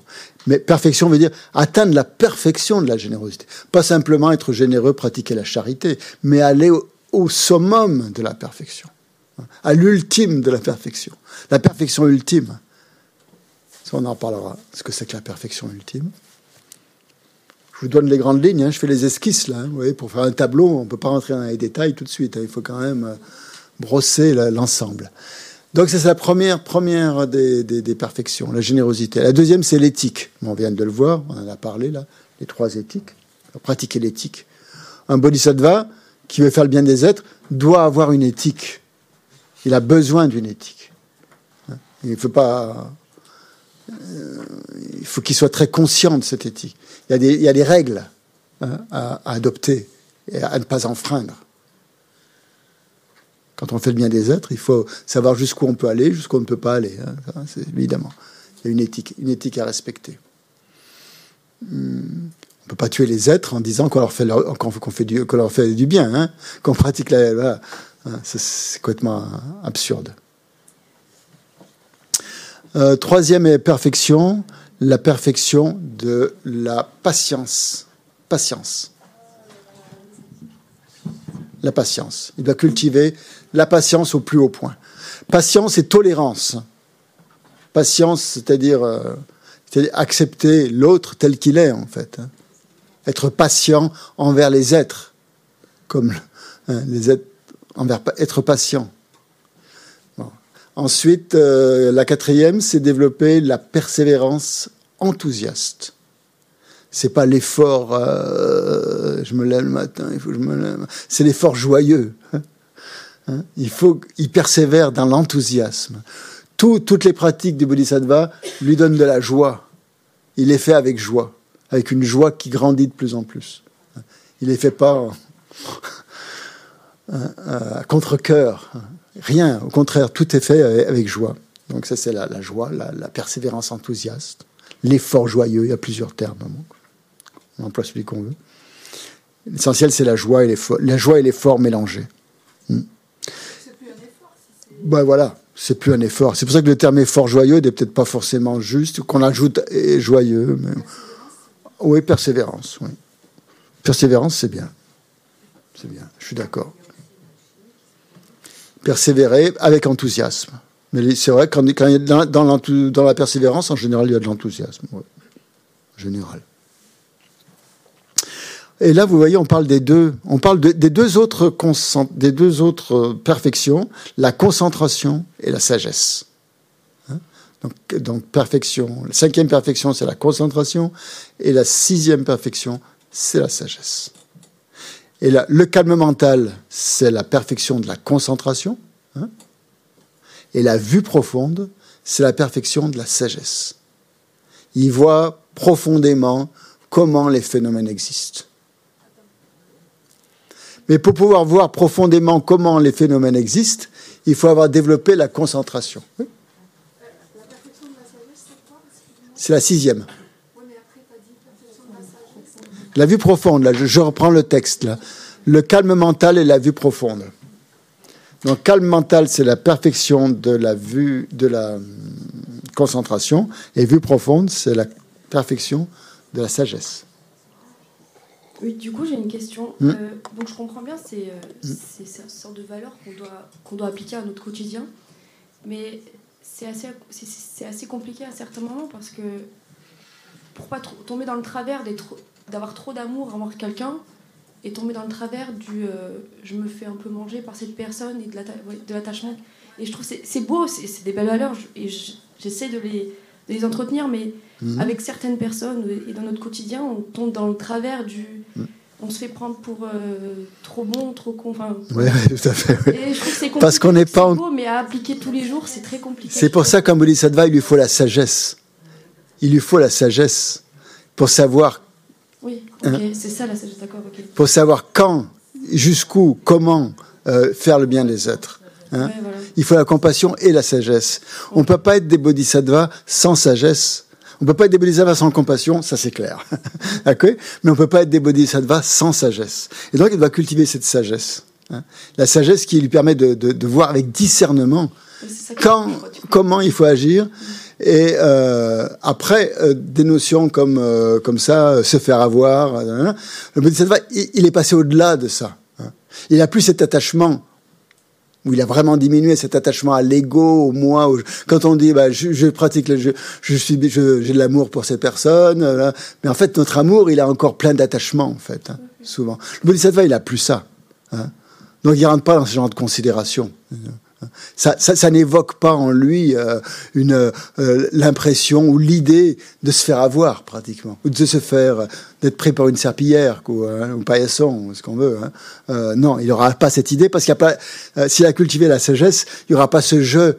un jeu mesquin auquel, enfin un jeu, un petit jeu, disons, auquel, auquel s'identifier. Il, il, a dépassé ça, hein, grâce à la sagesse, okay et, et grâce à la concentration aussi il arrive à se concentrer sur autre chose que des petites, euh, voilà, hmm, des petites émotions, on va dire. Euh, il, est un peu, il est au-delà des émotions, euh, tu vois, ce genre d'émotions. Bah oui, il n'y a pas la compassion dedans parce que ça fait partie de la compassion, la, grande compassion, elle est incluse dans toutes les perfections. Donc on n'en parle même pas. Hein. D'accord elle, est dans la strophe précédente. Quand il développe la compassion pour les êtres en voyant que tous les êtres souffrent dans le samsara et que tous ces êtres ont, ont été ses mères dans des vies passées. Non, c'est bon, voilà. Donc, euh, ouais, ça va? On est dans la voie des bodhisattvas. On est dans le troisième niveau, là, hein. niveau supérieur. Hein, dans, les trois. Hein. Vous vous y retrouvez dans ce texte. C'est pour ça que ce texte, vous voyez, il, est très bien fait, il est très concis. C'est en même temps une prière où on demande l'invocation, la bénédiction, et en même temps, c'est un rappel de, la voie que l'on veut suivre. C'est pour ça qu'on appelle ça le fondement de toutes les qualités, parce qu'en cultivant cette voie, ben, on développe toutes les qualités, on devient Bouddha. Voilà. Donc, euh, on continue Veuillez me bénir, afin que devenu un réceptacle pur, par la pratique de la voie commune, je franchisse l'excellent guet des êtres fortunés, le suprême véhicule de Vajra. Donc là, on va arriver dans un... On est toujours on est dans le Mayana, hein, ok?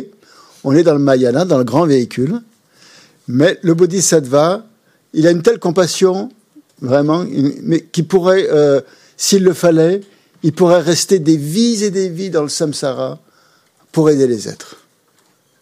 Ça ne le gêne pas. Ça le gêne pas. il est, il est au-delà de cette souffrance personnelle. Son but est tellement fort, c'est tellement puissant.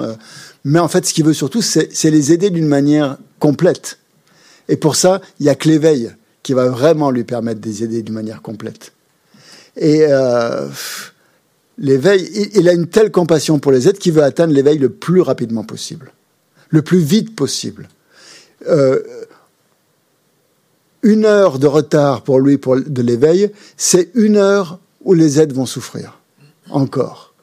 Et il supporte, enfin, c'est pas qu'il ne supporte plus intellectuellement ou, ou, émotionnellement.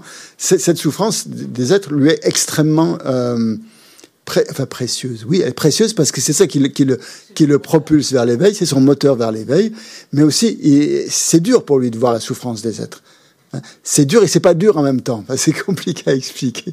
Euh, qu'on n'est pas un bodhisattva, il a, il a cette énergie de, de, de, vouloir aider les êtres, mais il voudrait quand même que les êtres souffrent le moins possible. C'est normal. Et pour, pour qu'ils pour, pour qu'ils souffrent le moins possible, il faut qu'il atteigne l'éveil le plus vite possible.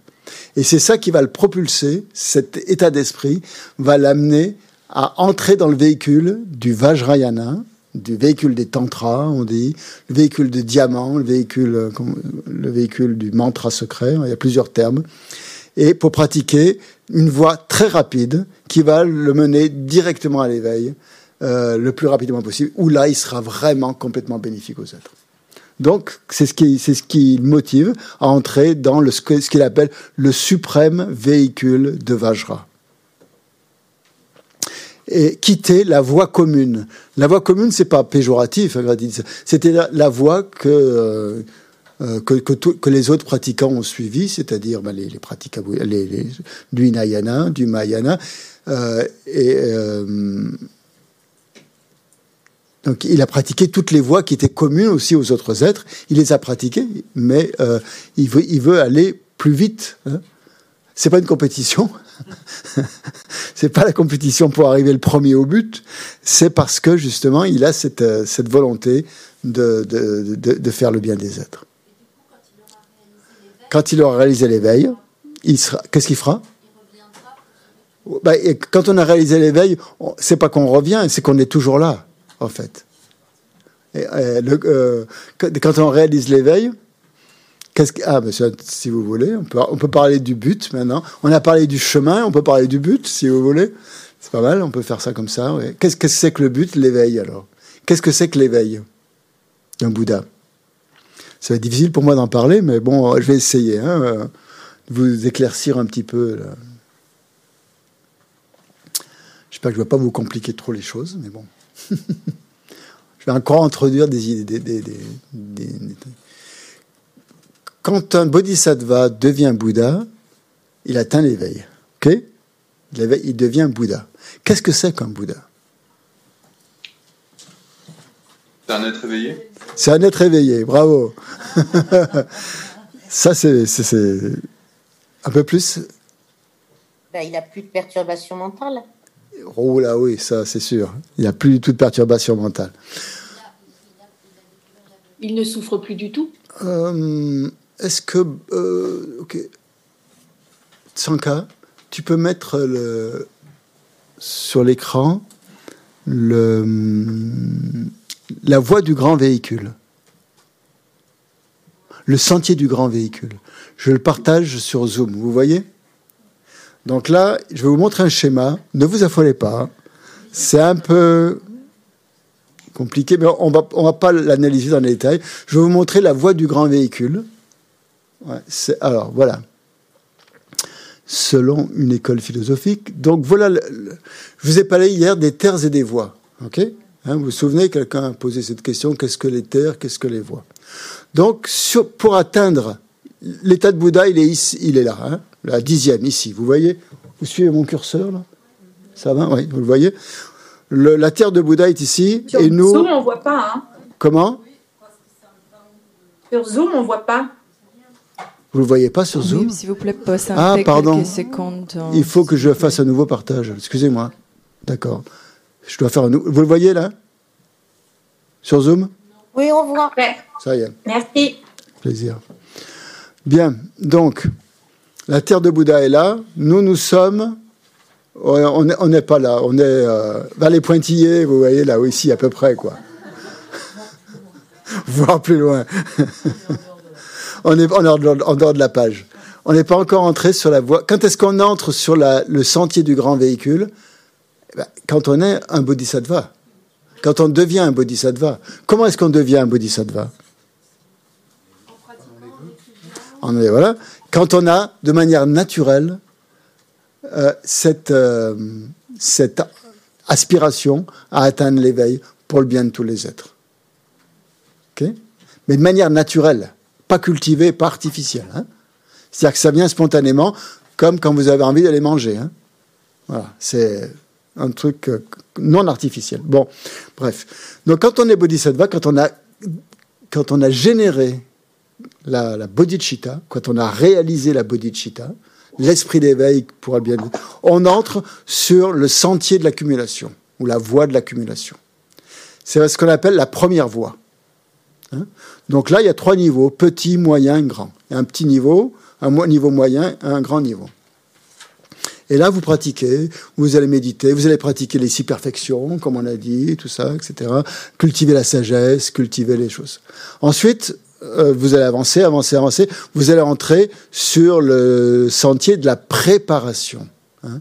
Vous, vous, préparez à être un aria.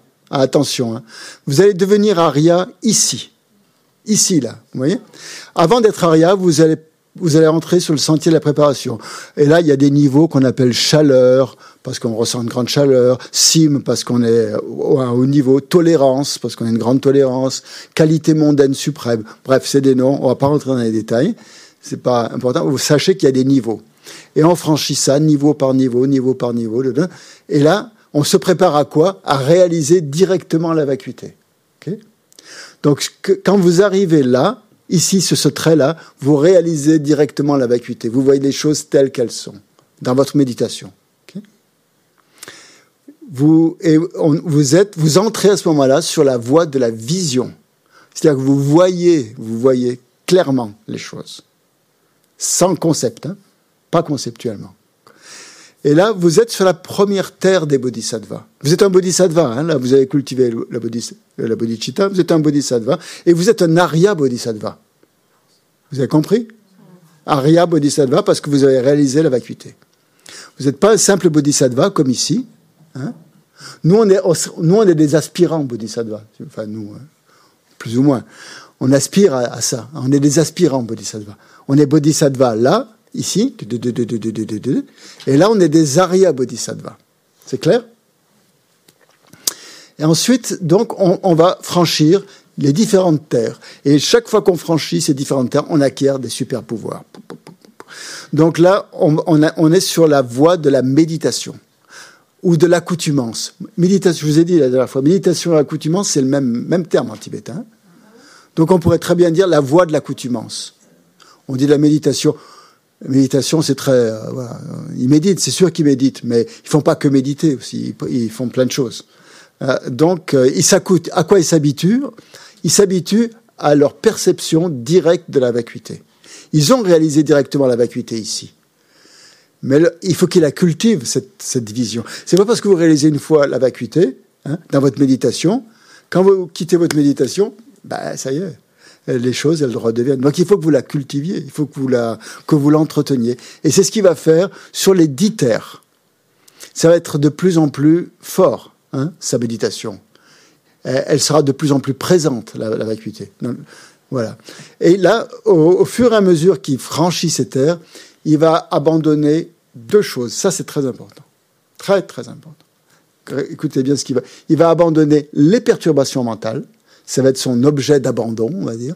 Il va abandonner il en a abandonné pas mal. Il est devenu aria. Euh, les perturbations mentales grossières, il les a abandonnées, hein, c'est sûr. Mais il reste des subtils.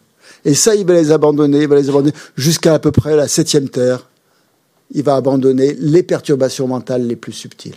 Donc, premier objet d'abandon, les perturbations mentales, grossières et subtiles. Grossières, pratiquement tout abandonné, mais subtil. Mais il lui reste encore des voiles cognitifs.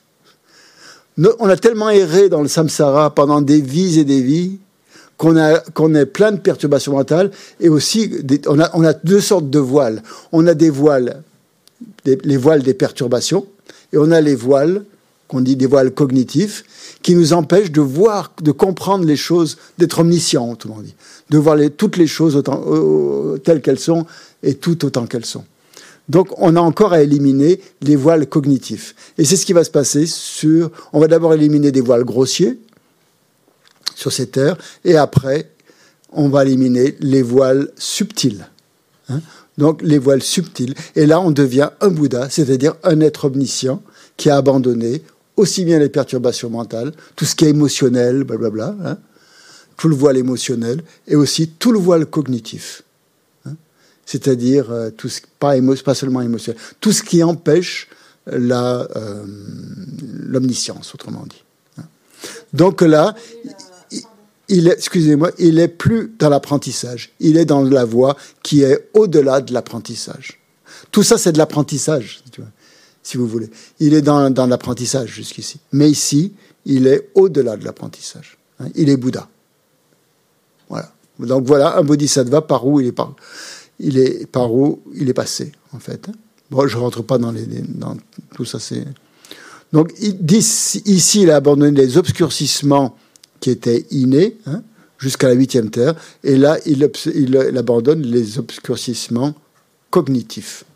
Là, c'est tout, ce qui est émotionnel, hein, jusqu'à la huitième terre. Ouais. Euh, voilà, tout ce qui est émotionnel. Et là, c'est tout ce qui est cognitif. de la huitième, neuvième, dixième terre. Donc, autrement dit, il faut, vous avez cinq voies, c'est bien clair. Accumulation, préparation, vision, méditation ou et au-delà de l'apprentissage.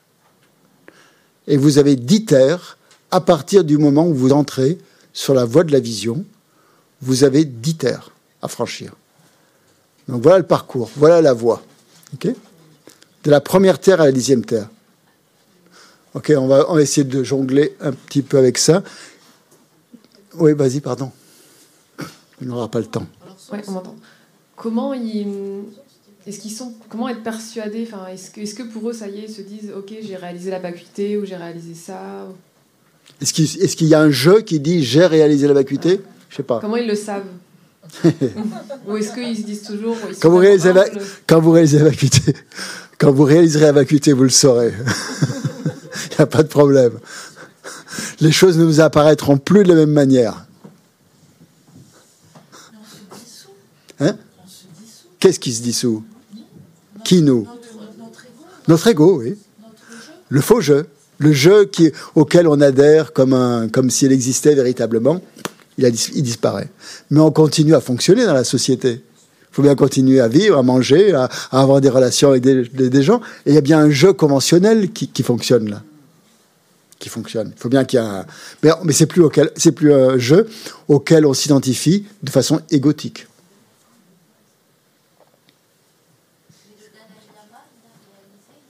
Le Dalai Lama vous, lui poserez la question et vous verrez bien. Il répond jamais de la même manière suivant les gens à qui il répond. Alors, euh, je, moi, je ne sais plus avec le Dalai Lama. Christian Oui. Je peux poser une petite question aussi? C'est qui? C'est Mathurin. Ah oui, pardon. Un, obscurcissement cognitif. Est-ce que tu peux. C'est le voile. Obscurcissement, c'est vo égal voile. Oui, non, mais il y, a deux voiles. Voile affectif, voile cognitif. Ouais. Les voiles cognitifs, c'est. Ça, ouais. Ce sont des voiles. On a des voiles. Ces voiles sont de plus en plus. Euh, plus on médite, plus ces, ces voiles deviennent subtiles. Hein. Et il faut les enlever les uns après les autres. Mais cognitif, c'est surtout le lien avec cognitif. Voile cognitif. Connaissance, c'est lié à connaissance. C'est les voiles à la connaissance qui t'empêchent d'avoir une connaissance complète.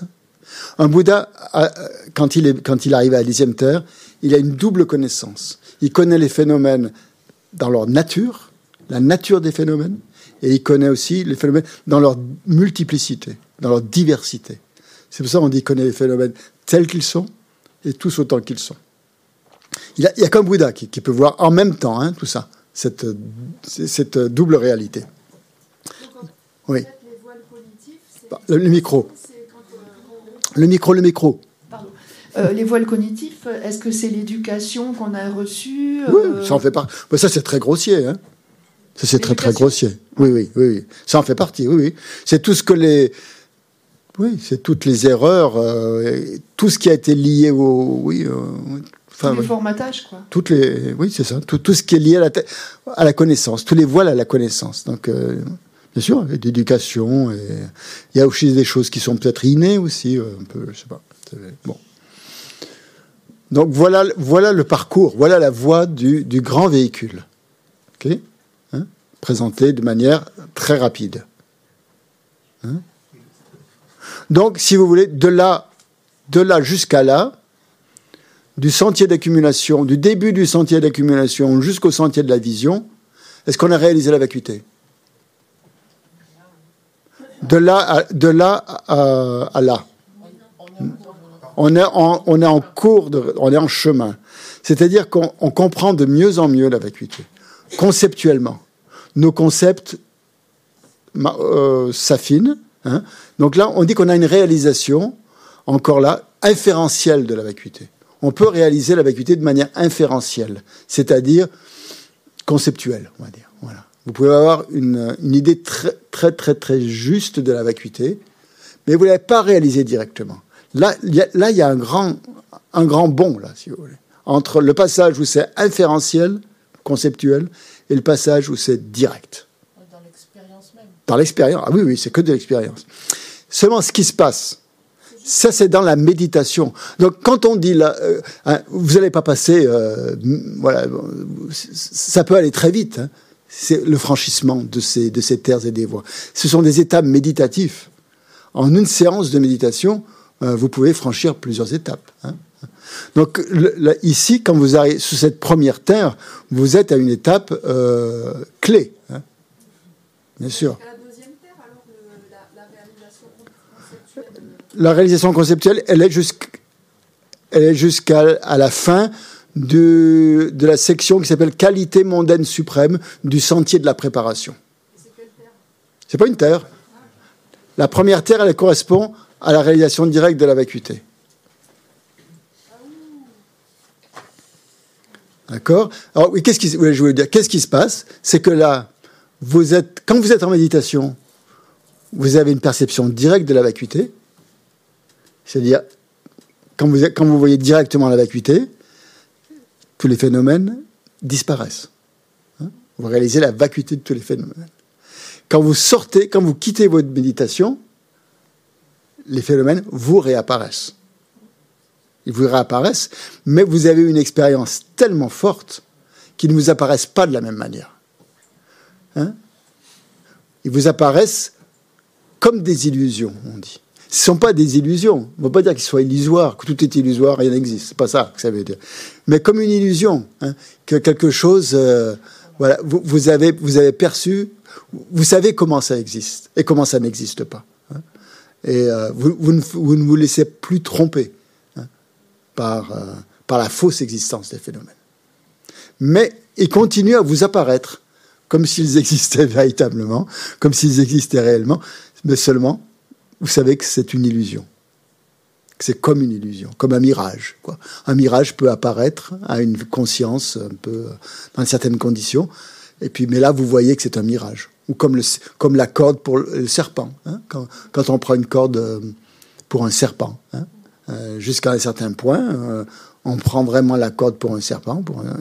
Et puis à un moment donné, tac, on voit que c'est une corde. À, à, partir de ce moment-là, vous, vous pourrez peut-être vous laisser avoir par une autre corde, mais à ce moment-là, vous, vous avez une compréhension. Voilà. Qu'est-ce qui s'est passé? Ben, Il s'est passé que vous avez eu une perception juste. Et c'est ce qui se passe ici au niveau de la première terre. Vous, comprenez que la corde, en fait, n'est pas un serpent. C'est une corde. Ça change tout. Parce qu'on n'a plus peur. Tant qu'on pense que la corde est un serpent, qu'est-ce qu'on va faire? Il y a un moment donné où il faut aller voir de près. Donc il faut vaincre sa peur hein, euh, pour arriver à la première terre.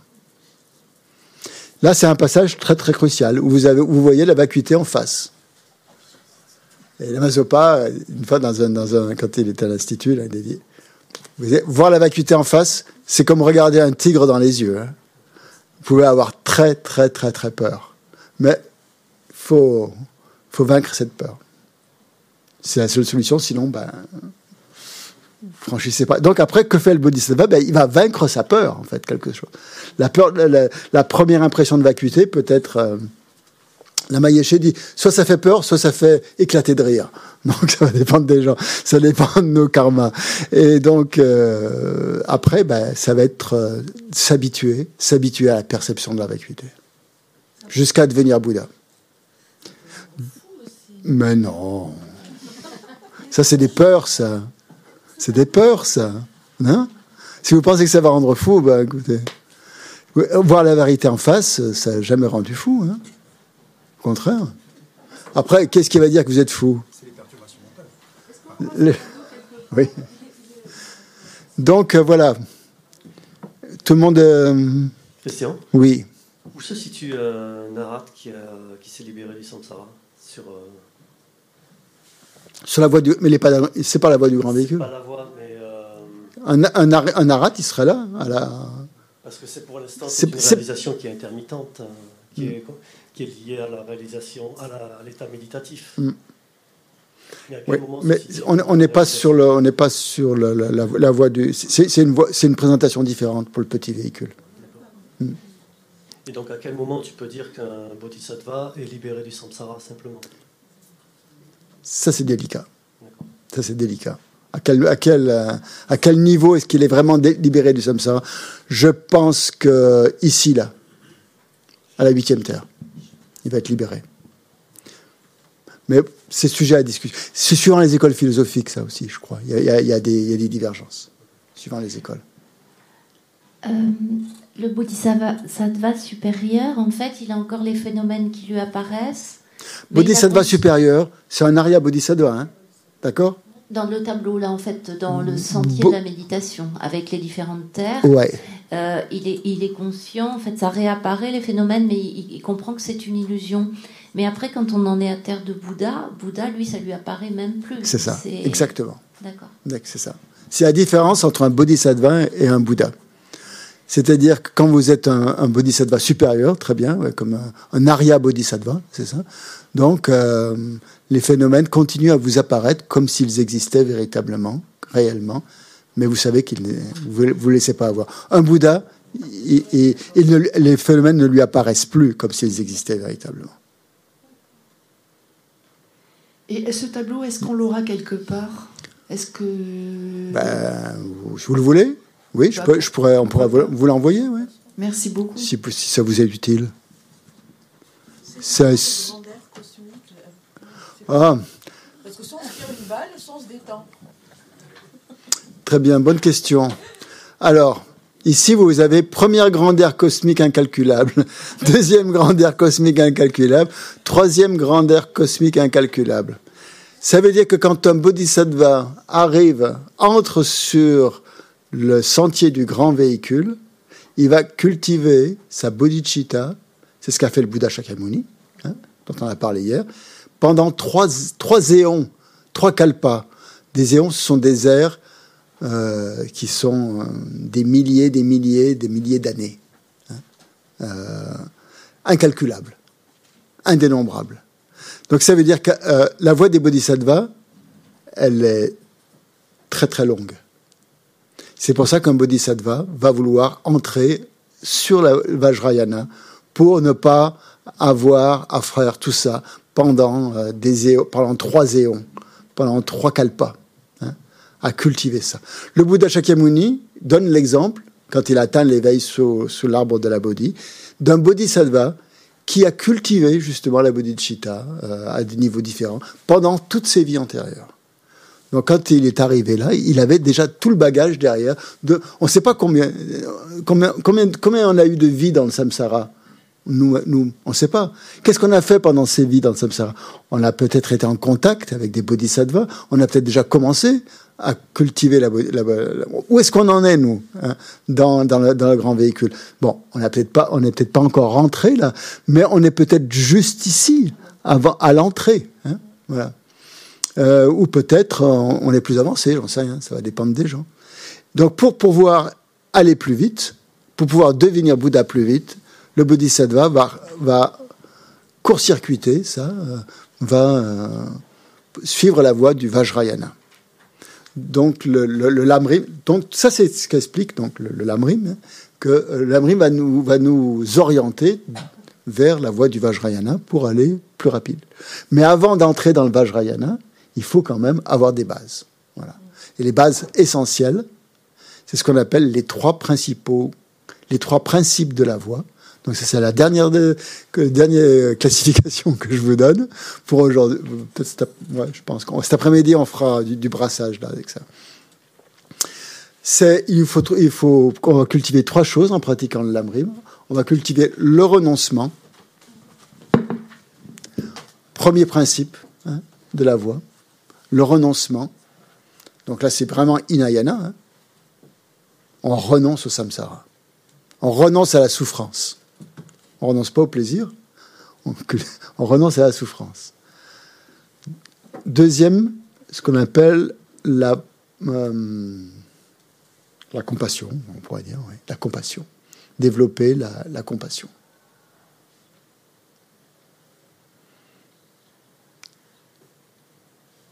Et troisième, la sagesse. Donc voilà les trois principaux. Hein. Euh, les trois principes ou les trois principaux aspects de la voie, qu'on appelle donc la, le renoncement, euh, la compassion et la sagesse. Pour pouvoir entrer dans le Vajrayana, il faut avoir euh, cultivé ou bien compris ces trois, euh, ces trois réalisé si possible hein, ces trois aspects de la voie. Hein. Exactement.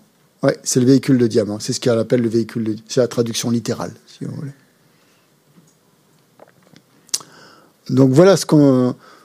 Euh, voilà les différentes présentations. Hein. C'est difficile de présenter. Il y a de multiples voies, vous voyez. Hein. Euh, euh, il y a la voie du petit véhicule, il y a la voie du grand véhicule, il y a le Vajrayana, et après, il y a, les, les, voies des trois niveaux de pratiquants. Donc cet après-midi, on va regarder ça. On va, va, voilà, on, va. là, on a vraiment le tableau euh, de manière grossière. On va rentrer dans les, les, pratiques des trois types d'individus, hein, de pratiquants euh, inférieurs, intermédiaires et supérieurs. Maintenant que vous avez l'image, la vision d'ensemble, je pense que ça va être plus facile pour vous de, euh, de vous y retrouver. Et, donc, la découverte du bouddhisme, ça va être ça. Ça va être justement de, de prendre ces différents thèmes qu'on a parcourus là, à travers le texte de la Matsonkapa euh, pour les expliciter. On va les expliciter et on fera des méditations qui correspondent à, chacun. Christian Oui. Oui. C'est un terme religieux ou... Philosophique ou laïque, Il y a des bodhisattvas religieux, des bodhisattvas laïques, il y a les deux. Il y a les deux. En tout cas, je trouve que même si on est les trois petits points avant le, début, je trouve c'est déjà formidable qu'on soit sur le, chantier, sur le sentier. Quoi. Ou qu'on aspire à, entrer dans la voie des bodhisattvas. au moins, on aspire à entrer, à entrer sur le sentier. oui. C'est sûr, c'est sûr. Monsieur, Monsieur Christian, vous êtes un aspirant bodhisattva, euh, encore très jeune. Mais lorsqu'on a plus 20 ans, 40 ans ou 60 ans. Pardon, pardon, pardon, j'ai pas, j'ai pas compris. Vous êtes un jeune bodhisattva, un aspirant bodhisattva, OK? Vous avez encore du temps devant vous. Hmm. Moi, quand tu as plus 20 ans, 40 ans ou 60 ans, ou comment on peut, comment envisager la voie, mais la façon d'accélérer, parce qu'on a moins de temps devant nous, là. On s'entend-tu? Plus on vieillit, moins notre temps. Là. Hmm, hmm. Moi, quand je vous écoute, quand je regarde ça, hmm. euh, j'aimerais ça avoir encore 30 ans, mais c'est plus le cas. Là. Je vais manquer de temps. Bah, si on manque de temps, il faut essayer de vraiment mettre de son côté toutes les bonnes conditions pour que dans la vie suivante, dans la vie prochaine, on retrouve euh, euh, la pratique qu'on avait, qu'on a bien, qu'on a entamée et qu'on puisse continuer et l'accélérer, quoi. Donc tout n'est pas fini. Hein. Il faut, dans la perspective bouddhiste, ben, on en est là, mais la vie, la vie suivante, on, va continuer le travail qu'on a fait. Et si on n'arrive pas à terminer dans cette vie, ben, peut-être qu'on terminera dans la suivante. Il faut jamais se décourager. Il faut toujours voir ça sur un nombre, un grand nombre de vies. Pas, il n'y a pas que cette vie. Hein. Ne pas oublier ah que l'esprit, euh, hein, justement, on a, on a erré dans le samsara pendant tout, un, grand nombre de vies. Maintenant, on a, on a compris et on met, on met tout ce qu'on, tout ce qu'il faut de positif pour que la prochaine vie, euh, elle nous offre encore des conditions encore plus favorables que celle-ci pour pouvoir euh, pratiquer cette voie. Il faut cultiver cette aspiration. Merci. Voilà. On termine en faisant une offrande de mandala au Bouddha Shakyamuni. Donc, vous avez l'offrande de mandala, je ne sais plus dans le texte, si vous ne la connaissez pas par cœur. Ça se trouve à. Hum, je ne sais plus. Elle doit être euh, à la page 98. 98